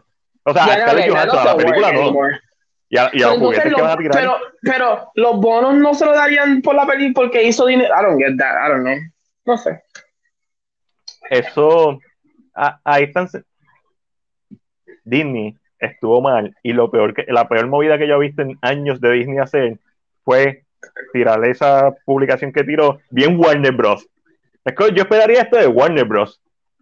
Yo me imagino este eh, Kevin Feige y Bobby Iggy, papi, así de que, pero es que yo les dejé esto ya listo, ellos lo único que tienen que hacer es callarse y seguir.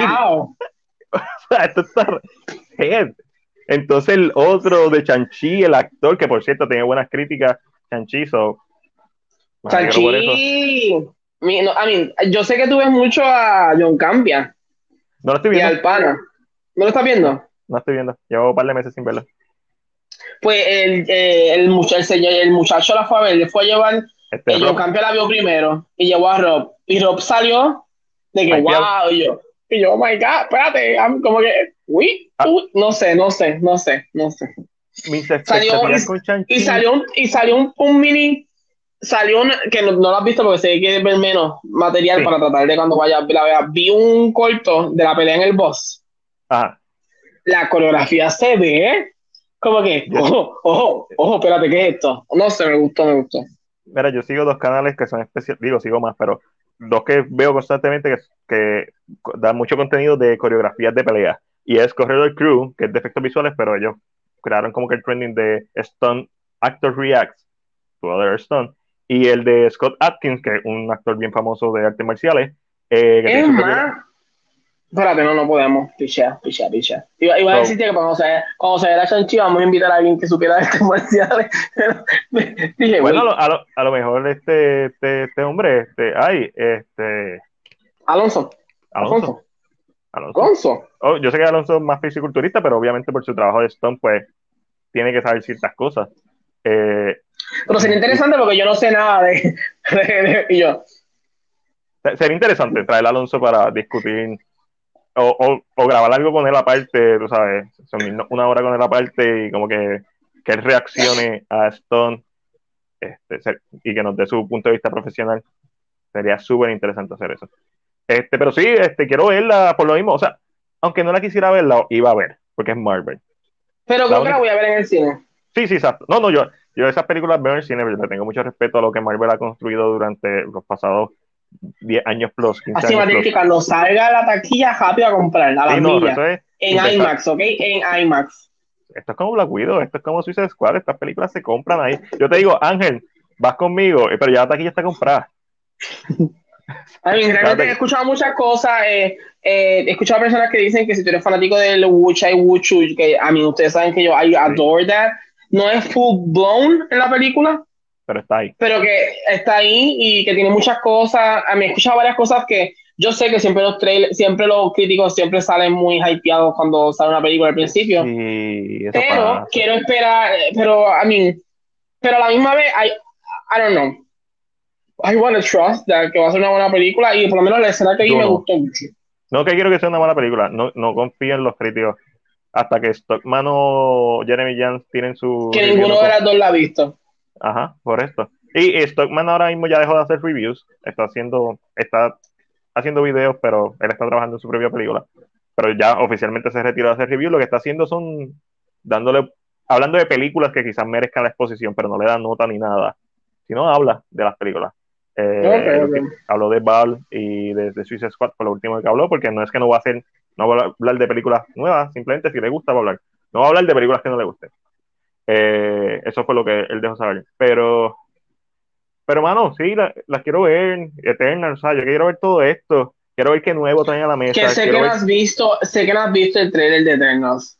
Y no lo voy a ver. Y eso, y eso está, eso está, pero o sea, vi, vi, imagen, ya sé que sale uno de los Celestials, que ya lo habíamos visto en, en, Guardian, of the, en Guardian of the Galaxy. No sé si el mismo, pero hemos visto Celestial, es lo que me refiero.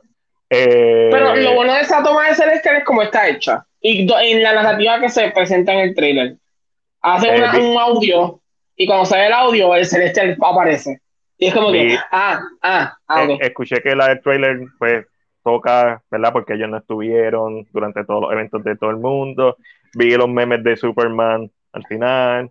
el este, Superman de, de, Marvel, yes. De Marvel, sí, ya tenemos The Voice, tenemos a Omniman en Invisible, tenemos ahora ahora tenemos a, Icarus. Icarus. Este, so, obviamente es imposible ir ciego.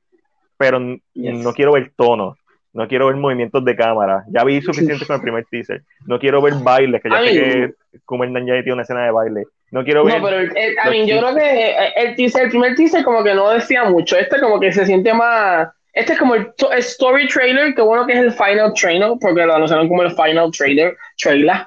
Eh, pero ya, I mean, creo que tal vez personas que no tenían mucho interés en la película, me vi este es el trailer que lo que los puso a mirar un poquito. I mean, en look se ve que está en, en, location, se ve. Te voy a decir que me gustó, me gustó, me gustó mucho. Eh, la gente sigue pensando de que porque es que ellos no llegan a la Tierra cuando pues, pasa todo lo que tiene que pasar, pero al parecer los celestiales son figuras que, mira, si te cogen, te... Sí, sí, te... Espérate. Snappy, snappy. Eh, Podemos brincarnos esto. Ya estamos hablando de algo más interesante. Y, ah, sí, sí, brincamos. Eh, esto, esto es más interesante. Eh, Sony Pictures, obviamente, pues con todo lo del COVID y eso, pues ha atrasado mucho sus películas. Y pues decidieron venderle por un par de milloncitos de dólares eh, Hotel Transilvania 4 a Prime Video. So, money, money, money. Eso es bueno para, para, para sí.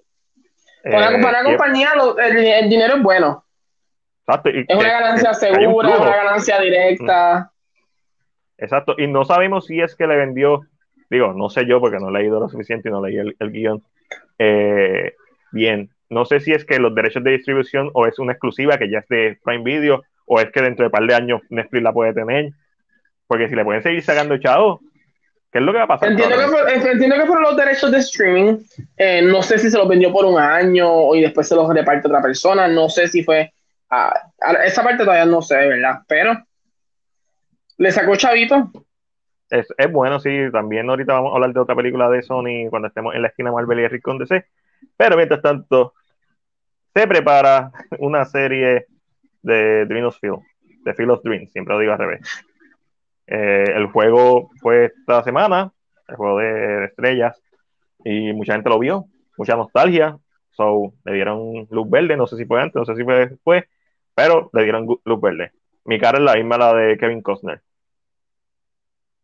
Todo lo, todo lo contrario a, a Honalon. What the fuck. Yo no me recuerdo esta película. Esto es de Mari. Yo se lo compré a Mari. muy buena película, con Mufasa. Yo no, yo no me recuerdo. Y con Ray Este. Este trailer. Vi, vi, o sea, no lo he visto, no me he sentado a verlo. Vi lo suficiente. ¿No lo has visto? Vi, vi, vi o, sea, lo vi, pero no estaba full penetrando la atención. Vi lo suficiente. No tengo que ver más nada. Y para el episodio que va a salir esta semana, o este fin de semana de Anime con Mac, el revamp, utilicé imágenes, so, literalmente vi el trailer, pero no lo, lo vi editando, Ángel, tú sabes cómo es eso. Verá, que okay, estoy viendo la imagen, pero no, no con el ritmo que es. Eh, hay una escena, eh, la primera toma del trailer, el que sabe, digo, no es de, no es de Seven Samurai, pero es de Akira Kurosawa, eh, actually es de, de Yojimbo, donde sale la escena que el samurai blanco y negro con el viento moviéndose.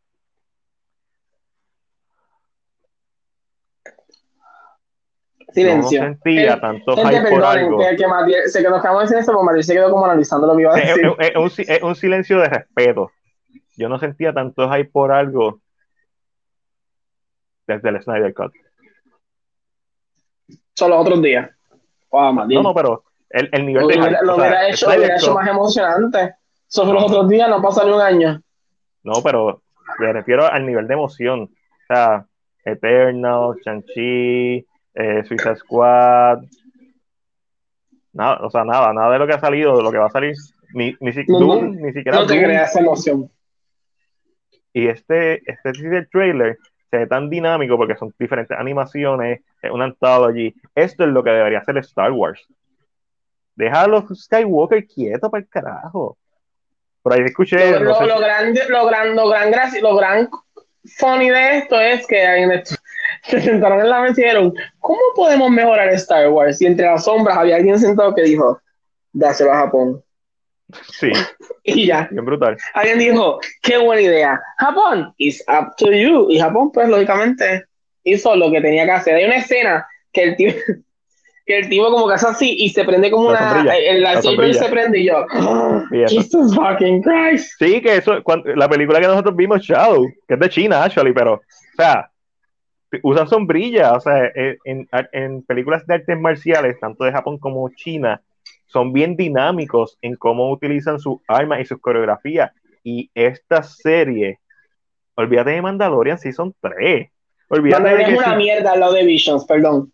Perdón. la, la verdad, olvídate de, de whatever, de The Last Jedi, por más que a mí me guste, y de el whatever, las otras mierdas de películas.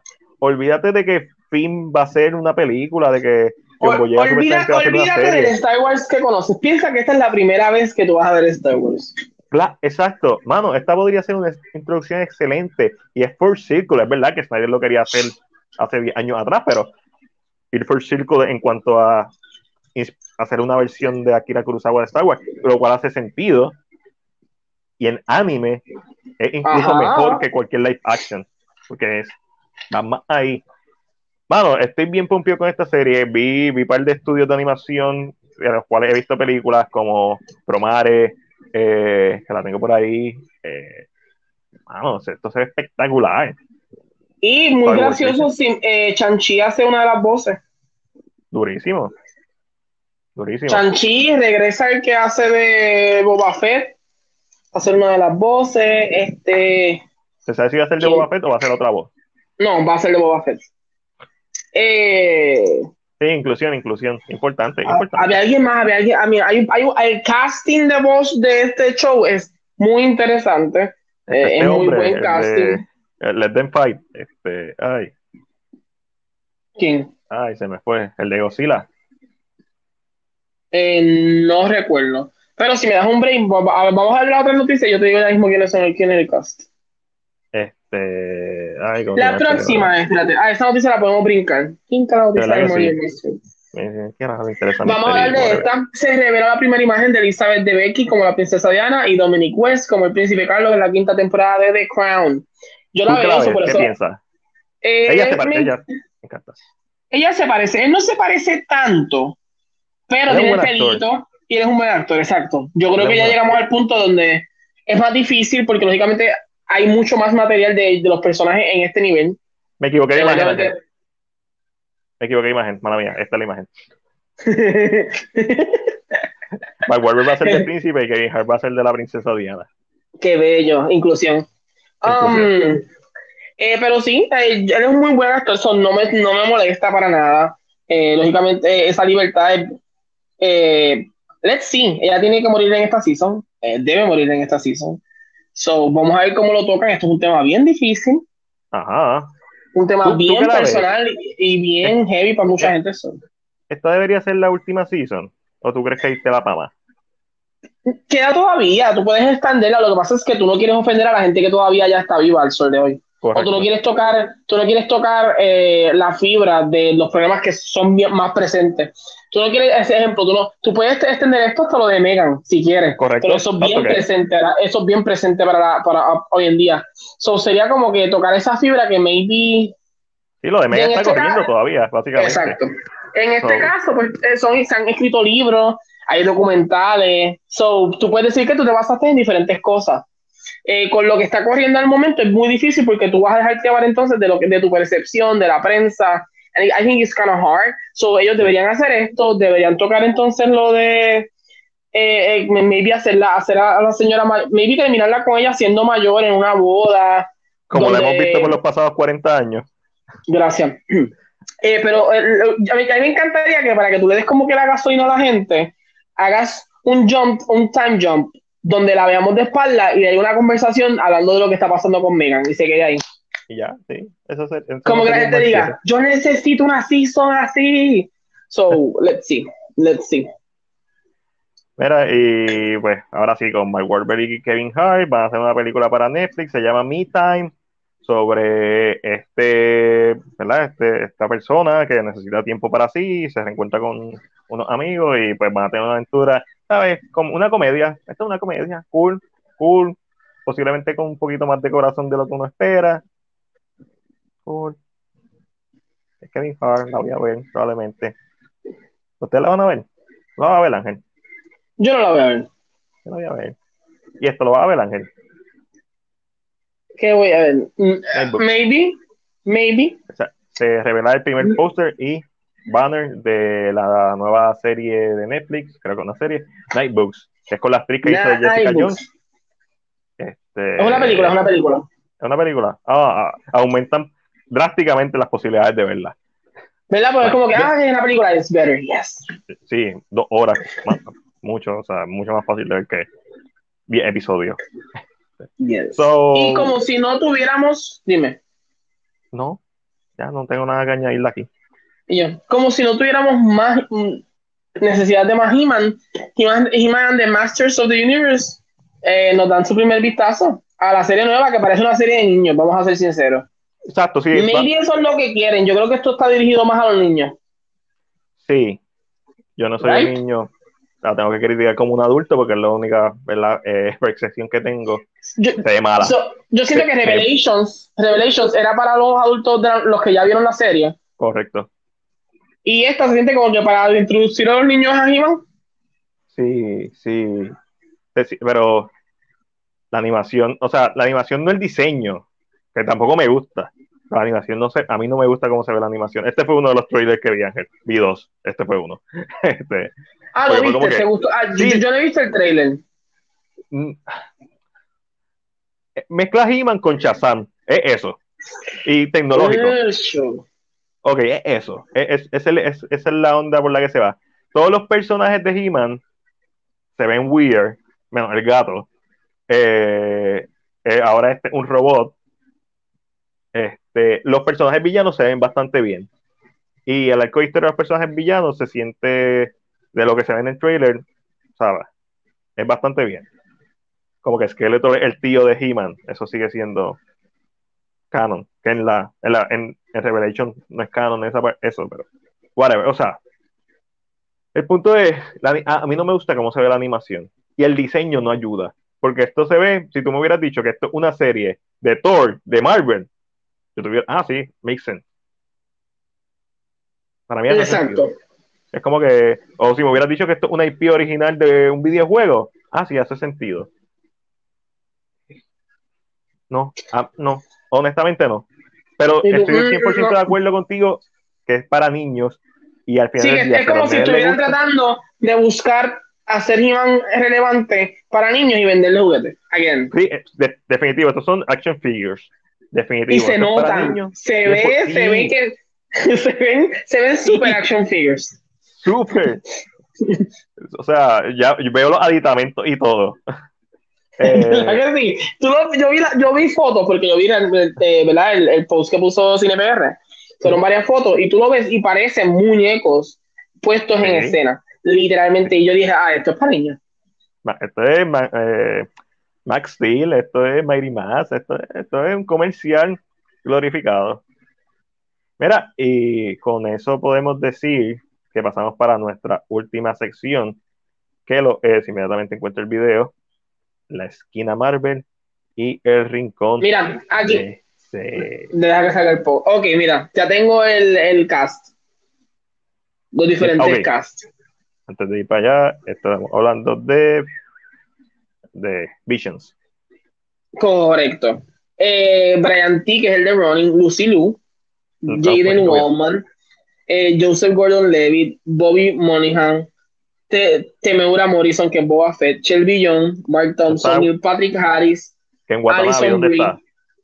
Jonathan Lipo, Karen Fukuhara, Nicole. Sakura, Christopher Sean, eh, Kari Hiroyuki Tagawa, Andrew es Chanson, Kichino. Chanson. ¿Es él? Sí, Chanson. Stephanie Shea, Kimiko Glenn, Andrew Kishino. Stephanie Che la hemos escuchado últimamente, ¿verdad? Sí, yo creo que sí. Eh, Simi Liu, que es el de Shang-Chi.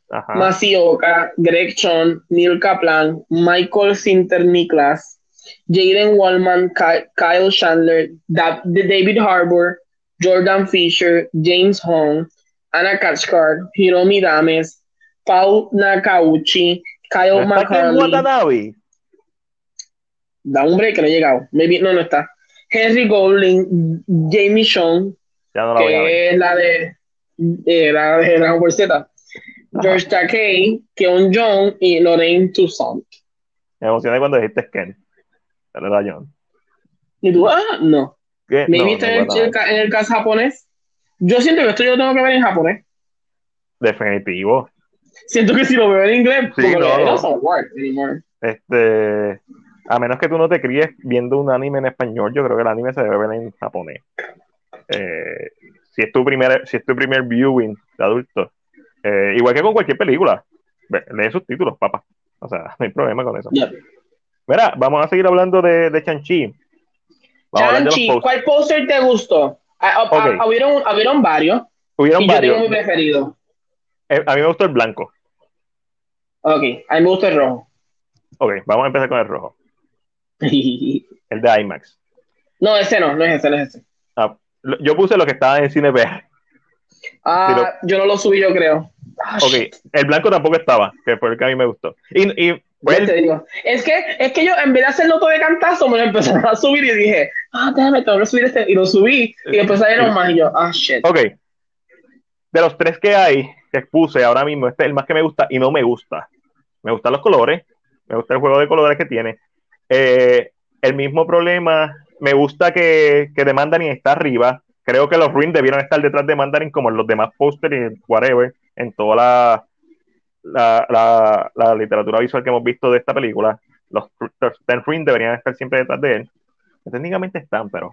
O sea, para que están abajo también. Ese es mi problema. que Sí, pero no, también. pero no se ven tan claros tampoco. No, no, para nada. Tienes que mirar, tienes que buscarlo. Me gusta que él esté arriba porque se siente como el Master of Puppets. Me gusta que Chanchi está ah, debajo de él. El dragón lo odio, el pájaro lo odio y todo lo demás de abajo es ruido.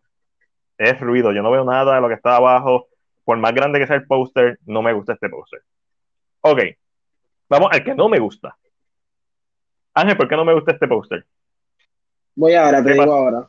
¿Qué pasa aquí? ¿Qué pasa con este póster? Voy ahora. ¿Para dónde va tu ojo? Ok, Ángel está hablando. Ok, ven el triángulo. Este póster literalmente apunta. no apunta a la Eh, imagen. Es un- Se es supone, una- sí, porque esto parece un póster que está cortado. Se supone que Está eh, esto, esto, El- esto parece que cortaron el banner. Como quiera, aunque si el banner es así, el título debe estar como en este póster, en el medio. Que no es un gran póster, pero por lo menos tu mirada va automáticamente a Shang-Chi. ¿Por qué? Porque hay dos flechas, literalmente, dos triángulos apuntándote al medio. So, visualmente, tú vas siempre a ir al medio y después puedes ir para acá y volver para acá. So, hay, un- hay una simetría, hay, hay un lenguaje en este póster que en este, que es la primera mitad, no hay. Esto no lo debieron tirar nunca con un póster. Esto es horrible visualmente. Versus esto, que es lo mismo, se ve mejor, mucho mejor. Porque están mirando el centro, tu mirada va para el centro Ujú. Está bien ejecutado. Esto, yo no sé qué película es. Ah, Shang-Chi, pero yo a, a estas alturas todavía no le he visto Se de cara al siente más como un character po como un character poster, pero no funciona porque no todos eh, los character posters se parecen, tienen que parecerse casi todos. Y además de So, eso, al, al él estar utilizando los ten pin y ellos literalmente estaban haciendo una flecha hacia, la- hacia el, el borde del póster. Están mirada mirando borde. otro lado. Sí, o sea, literalmente yo no lo veo a él cuando veo este póster. Aquí no lo veo, pero no, no, no, no es lo mismo porque estoy viendo el centro. Y lo puedo ver a él y puedo ver a, a The Mandarin. Y este de los tres pósteres es el mejor sitio y no me gusta. So, Entonces, yo no subí el blanco tampoco, ¿verdad? no. Ah, yo no subí nada. Déjame ver si los puedo subir más de, ahora un poco más de los posters. Mira, por ahí llegaron mi novia y mi cuñada. eh, así que si escuchan ruido, cállense. Vayan por el cuarto. Respeten. Mira, eh, aparentemente la risa, Venom la risa, va a hacer un crossover en la película de Morbius. Estos, ¿verdad? Los reveló, los reveló el director de la película de Morbius, Daniel Espinosa. Al parecer sufre del mismo problema que Tom Holland, ya que en una entrevista con un medio sueco, Movie Sign, reveló que la siguiente información, eh, por lo general se, se siente, dijo esto, por lo general se siente extraño antes de que comience el día, cuando miras el horario y te paras en el set, cuando caminas por allí, la grabación parece una producción suega, pero luego cuando miras el programa y lees los nombres como Michael Keaton, Jared Leto, Tom Hardy, se siente genial y muy emocionante. So, papi, se, so, Tom Hardy va a estar en tu película. Sí, como que, güey, como que. Lo compro. Más Tom Hardy para mi vida. Y. No, como que, como que, espérate, ¿qué fue lo que tú dijiste? Yo me imagino a la persona que estaba haciendo, haciendo la entrevista. Como que. Ah, ah, exclusiva. Y seguimos con Venom. Aparentemente la van a retrasar. Va a seguir siendo en octubre, pero la van a retrasar eh, para el 15 de octubre. Eh, obviamente porque está la pandemia y la variante nueva que no es Loki, no tiene que ver la variante, no tiene que ver nada con Loki, eh, la variante de COVID.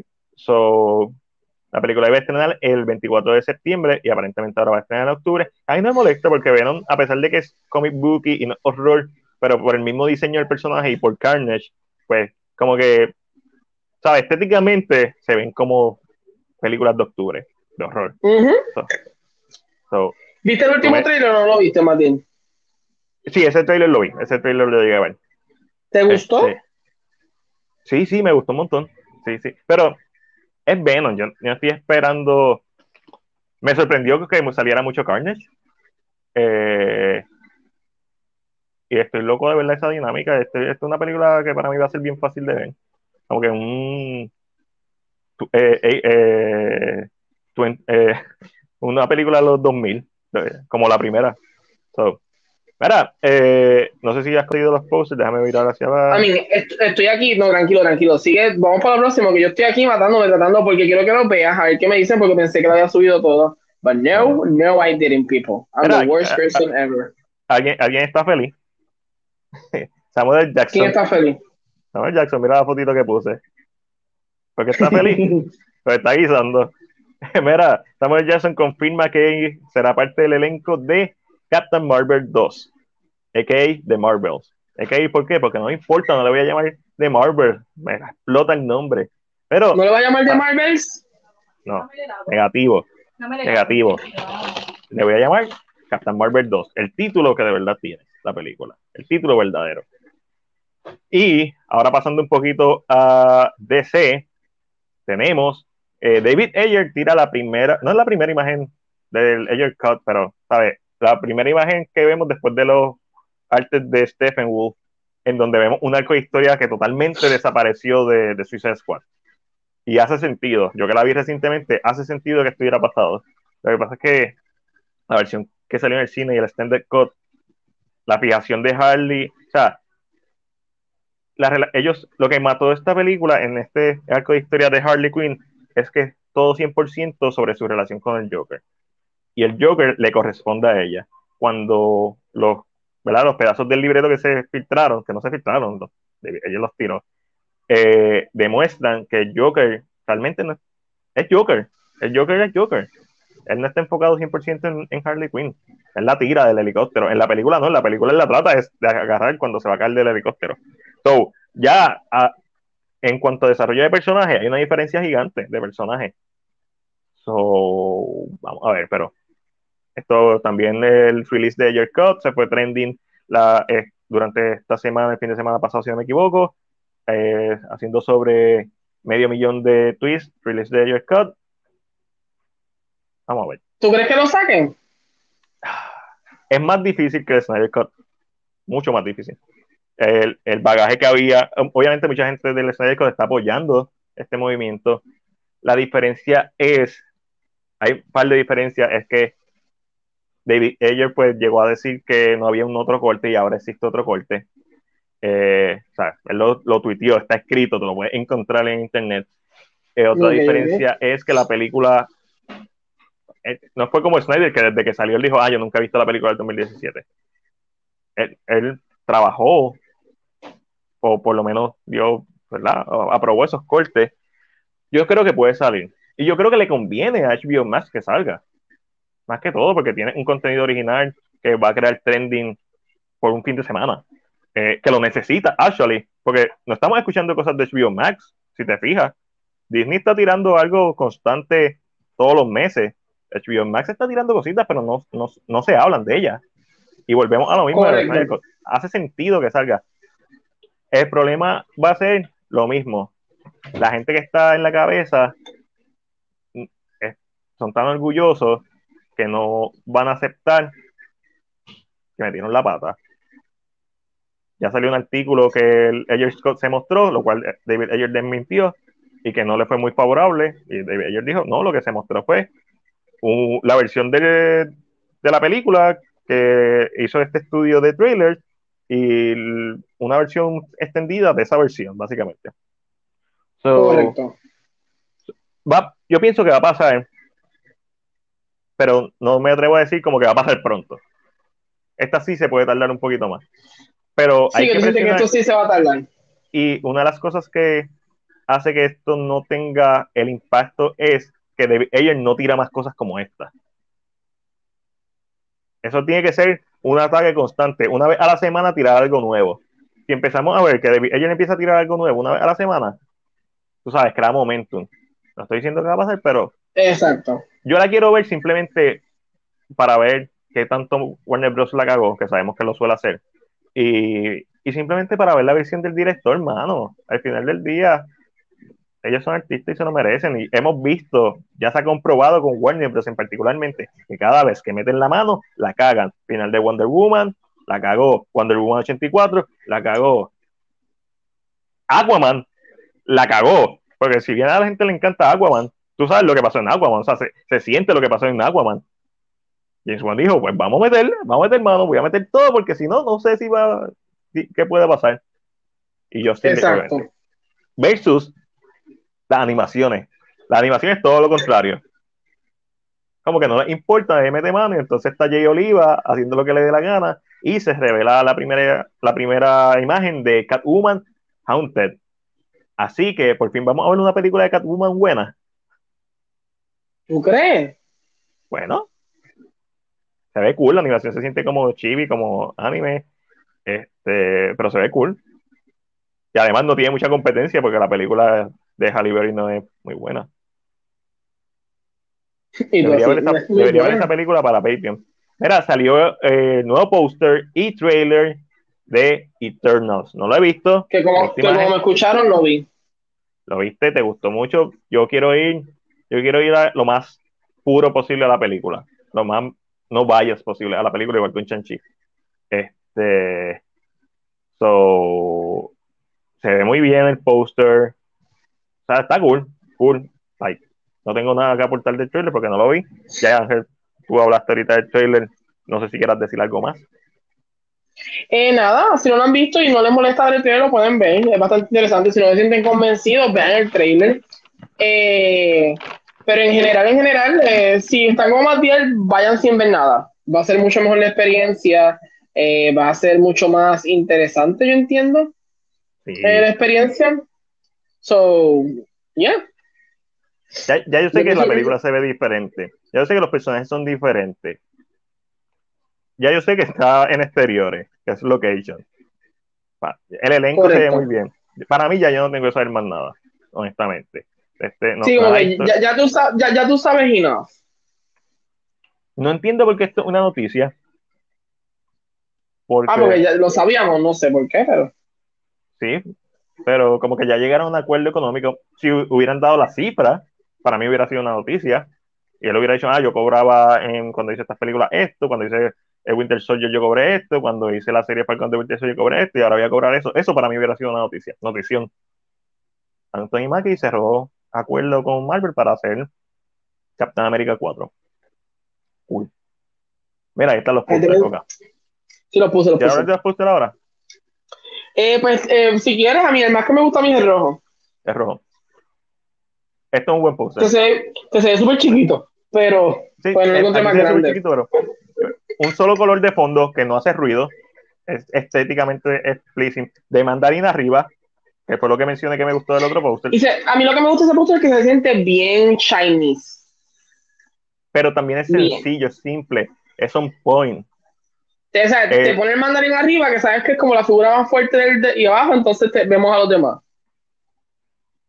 Súper simple, efectivo. Esto es un buen póster si lo hubiera añadido los, los ten rings detrás de Mandarin, quizás ah, ah, hubiera hecho hasta ruido. Así sencillo, me gusta mucho. Me gustaría ver una variante con los ten rings, pero así como está, sencillo. Y como tú dices, se ve bien Chinese. Se ve bien Chinese, de los 80. Sí, como que estas películas que era color ahí. Enter Ya, the Dragon. sí. Y este, este, este es el póster de Dolby, de Dolby Cinema. No, no, no había visto este póster. Muy buen póster. De los que había visto, este me gustaba. Obviamente tenemos una línea eh, diagonal. Sí, que eso es, bien, ver- eso es bien de Star Wars, bien de el corte a De mitad, Avengers, el, el famoso Endgame. corte a mitad, yes. corta mitad, te hace ver visualmente, es bien pleasing. El dragón me gusta cómo se ve en este póster, porque va aquí. Sí, se me sigue molestando, ¿verdad? Que cada vez los personajes se van viendo más pequeños, porque al final el último no lo veo. Los últimos dos, ahora acabo de ver que había otro. Eh, El otro es un banner, que es lo que te estaba diciendo. Me viene un- a, a veces yo creo que en los banners funciona mejor muchas de las cosas que están haciendo. Te voy a añadir un póster que es para que tú veas. Ve, ese banner se ve bien, porque Sí. tú, aunque hay dos personajes en las esquinas y es como ver Mortal Kombat, porque sabemos que los colores azul y anaranjado siempre son los colores más usados en el cine últimamente. Tú miras a, yo miro a Shang-Chi primero, yo no miro ni siquiera a los personajes que están al lado. Pues Shang-Chi sobresale Sí, del banner. sobresale, pero a diferencia del otro póster, que este, eh, vamos a comparar por gente que está viendo, que nos está escuchando, mala mía. Eh, este banner póster, ¿dónde lo puse? Ok, Este, mira el problema de este póster. Es básicamente el mismo póster, pero lo diferente es que los rings no están apuntando hacia un lugar. Aquí los rings están apuntando a un lugar, tú literalmente tu foco de, tu punto de enfoque es Shang-Chi. En este póster, a los rings no tienen una forma geométrica, está la forma, eh, pero que no, no definida. pero, mira directo el, el, el logo, el nombre primero. Sí, mira, mira el directo el nombre, pero después mira la cara de él y después mira la cara del otro. So, y si lo, y si una línea horizontal, si lo ves horizontalmente, los ve a los dos, ve el título, es, es- es mucho mejor. Esto es un billboard, básicamente. Esto es para billboard. Yes. Está perfecto. Esto es un billboard, es un banner. Es el banner que tiene Marvel ahora mismo. Este, También. déjame aclarar. Esto es un arte hecha por una página que se llama Ace eh, Cake Comics, pero Dolby le dio retweet. Oh, nice. Nice. Pero es lo, es lo que tú dices. Aquí es como aquel que vimos, pero aquí vemos los anillos entonces bien grandes. Está basado eh, en aquí este lo- póster. Ya. Y se- entonces se ven los anillos y vemos al villano específicamente arriba, como que it, works. I think estos posters así funcionan. Son simples, tienen los tres personajes que tal vez son más importantes, que no sé si has notado, que los eh, están dándote el tipo- un tipo de spoiler con, el- con uno de los personajes, pero na- nadie ha, ha como mirado esa parte. Mm, no. El personaje de Aquafina tiene un, un arco en las Eh, manos.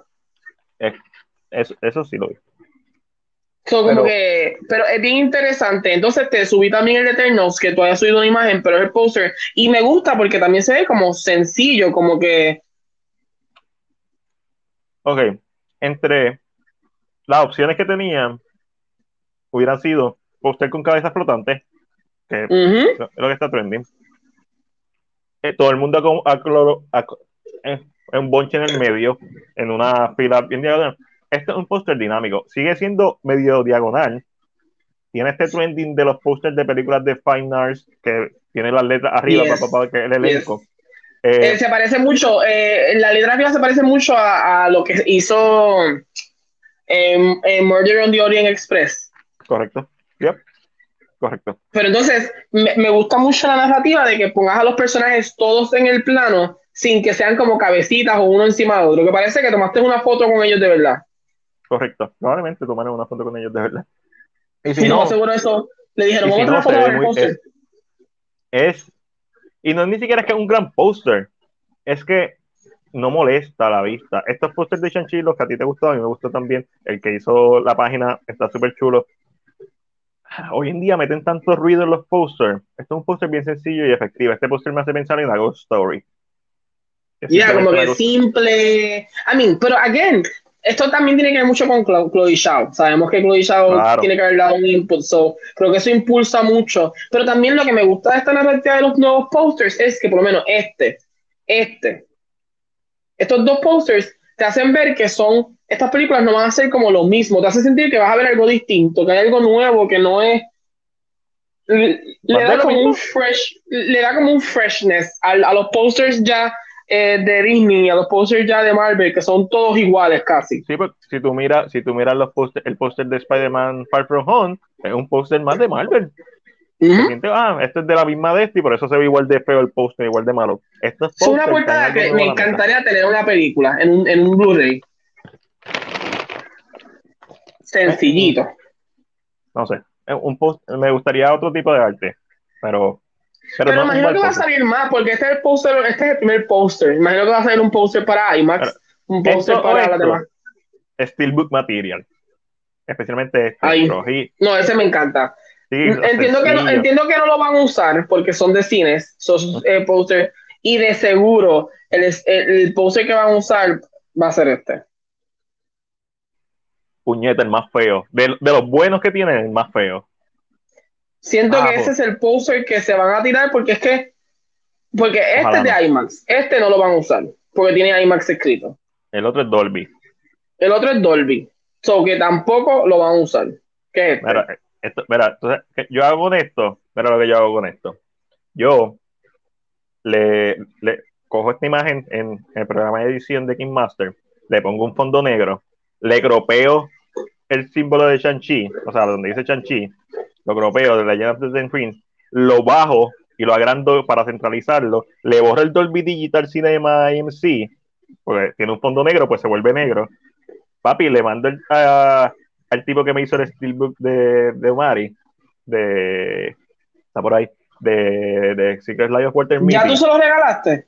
Sí, sí, yo se los, yo los regalo, yo se los di el.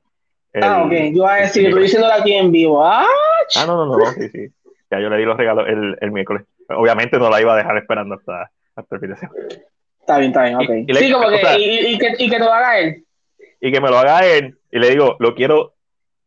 Digo, busco un arte para la parte de atrás también, pero esto está bien cabrón. Le, le- como esto es color rojo, voy a en paint y hago la, la gotita esta que te absorbe el color y lo tacho, papa. Tacho la parte de abajo y dejo esto, este encuadre, este encuadre está cabrón, para un steelbook. Ese, eh, a mí es que ese póster se ve, a mí es el póster de todos los que yo vi ese día, porque salieron todos el mismo día. Eh, es el póster que a mí más me gusta. No es como que iban a sacar la premiere, ok, todo el mundo saque sus posters. Dolby tiró, IMAX tiró, todo el mundo tiró el póster a la misma vez. Eh, y yo vi este póster y yo dije, diablo, pero es que se siente como, tú dijiste, ochentoso, Oso, eh, con Fu, Artes marciales, 80, se sintió así yo dije, este, este es el póster. China. Sí, este, este póster brega. Que si Es me que sí. Te regalo este póster, si vas a, si tú eres la primera persona a ir a un Dolby Cinema, yo en Estados Unidos. Y yo, sí, ¿dónde está el póster, por favor? No, no, no, no vine ni por la película. La película ya la vi, vine por el póster. El póster está duro. Eh, es mate- para Sí, mí sí. es material de Steelbook. Y, ¿verdad? Y obviamente a mí me gusta un buen arte, un Steelbook. Eh, porque para eso son. Mira, vamos a terminar. Tenemos dos noticias más. Tenemos que, ¿verdad? Eh, el debut de Ironheart, o por lo menos de la actriz que va a interpretar a este personaje, va a ser en Black Panther Wakanda Forever. Me refiero a Dominic Thor. No me sé el nombre del personaje, sé que es Ironheart, pero no me sé cómo se llama el personaje. Riri, Riri Williams. Ok, Jerry Williams. Pero no sé si, maybe, ¿será que va a ser de Wakanda? Which sería interesante. Sería Que el suit interesante. no solamente sea hecho por tecnología de Stark, sino que sea un suit emulando a Stark. Que sea, Con que sea tecnología con vibranium. con Vibranium, eso estaría duro. Que, sí, porque ella necesita más protección. No es que ella necesita más protección, es que ella es una niña, una joven. Eh, Y ella, como que sería súper cool. este, por lo menos estar un adulto que está haciendo las cosas bajo su propio riesgo, o las estaba haciendo, y que si sale de Wakanda estaría duro, y si es amiga o, o, o rival de Shuri, estaría durísimo, para que demuestren que ella es súper inteligente, porque Shuri es súper inteligente, Exacto. y so, que estén en ese mismo nivel, o sea, que sean rivales, no que, se, que sean enemigas, pero rivales intelectuales, o que sea Shuri el que, Sí, la que se lo haga. que, que sea o que sea esta muchacha que vive en Wakanda y tal vez en Wakanda debe haber una universidad, maybe, I think so. I Sí. should believe that. Le- y que sea esta muchacha que siempre fue como media, como que chocaba con Churi. It could be interesting. Puede ser- se lo puede hacer Churi, no me molesta tampoco. Tampoco me molesta. Eh, que debo decirte, también. yo estoy jugando Avengers eh, War for Wakanda, el juego. Ajá. Está repetitivo, like Ok. always. Pero me encanta la relación de Shuri y, y, Chala. y T'Challa, porque no son tan buenos hermanos. Sí son hermanos, pero chocan mucho en la narrativa que hay de que él es un rey, pero quiere hacer las cosas a su manera. Ella dice que no, ella es la que llama en el juego a los Avengers. Él no quería. So, esta narrativa me gusta porque, a mí, ellos se ven súper cool en la, en, en la película, pero a mí me hubiera encantado que Shawin pudiera haber hecho una historia donde maybe había un choque entre la princesa Shuri y él. But I know it's not, it's not possible now. Pero como que sí, me, me gustaría como que un enfrentamiento, tal vez como alguien que sea no enemiga, pero sino como alguien que haga, haga, haga hacer a Shuri mejor que la haga competir más, que la haga más. Soy un be interesting. Let's see. Vamos a ver. Vamos a ver. Y por último, esto salió justo antes de que empezáramos el podcast. Es que aparentemente eh, Warner Bros. sigue tirando cosas a la pared a ver qué se pega. Y pues están preparando una serie de eh, Black Canary. Este personaje. Yes. Eh, que salía en Birds of Prey. Que, como dato curioso, si vieron The Suicide Squad, hay unos canarios, porque son en referencia a que ella es el personaje que lleva a Saban a la cárcel. So, hay un poquito de continuidad ahí, hacer una serie, pues hay un poquito más de continuidad. Ojalá se dé, porque la actriz se lo merece. Warner Bros. está el garete. Pero Warner Bros. está el garete. Mientras, mientras Disney no presenta Visions. En Warner Bros. está como que, again, vamos a hacer esto.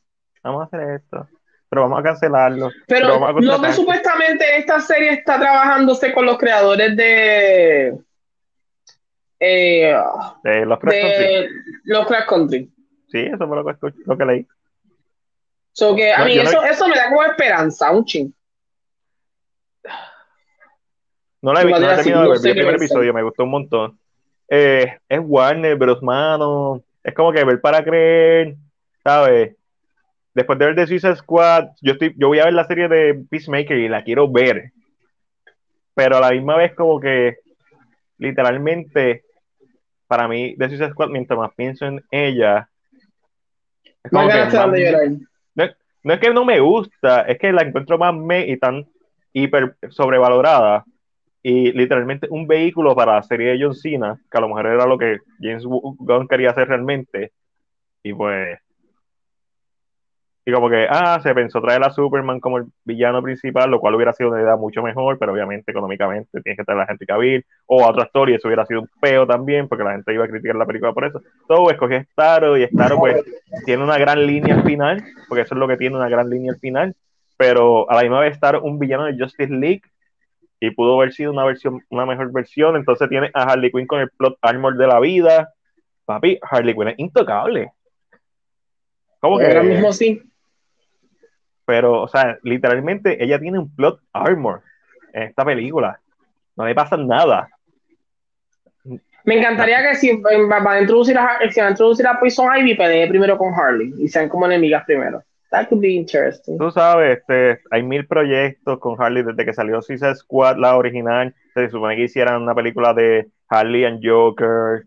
Eso era lo próximo que iban a hacer. Quería hacer Warner Bros., por cierto, porque por eso es que eh, Suicide Squad termina como termina, que es con Joker sacando a Harley de la cárcel. Porque lo próximo que el personaje de ella iba a hacer era Joker and Harley, una película de ellos dos. O sea, Warner Bros. iba a ir full Twilight con ellos dos. Eso es lo que ellos querían. Y, esa no es la película que David Ayer hizo, por cierto. Eh, en, la que David Ayer hizo, ya termina con Deadshot. Después de eso iban a hacer Gotham City, eh, Gotham City Siren, sí. Eh, esto se cayó, después hicieron Birds of Prey, and the Emancipation of the Fantabulous, o One, Fantabulous Harley Quinn, whatever, como se llama el título de mierda ese. Ahora quieren hacer otra cosa con Harley Quinn. Warner Bros. is a fucking mess. La serie de. Ah, aunque, ella, dijo que ya no va a hacer nada mismo.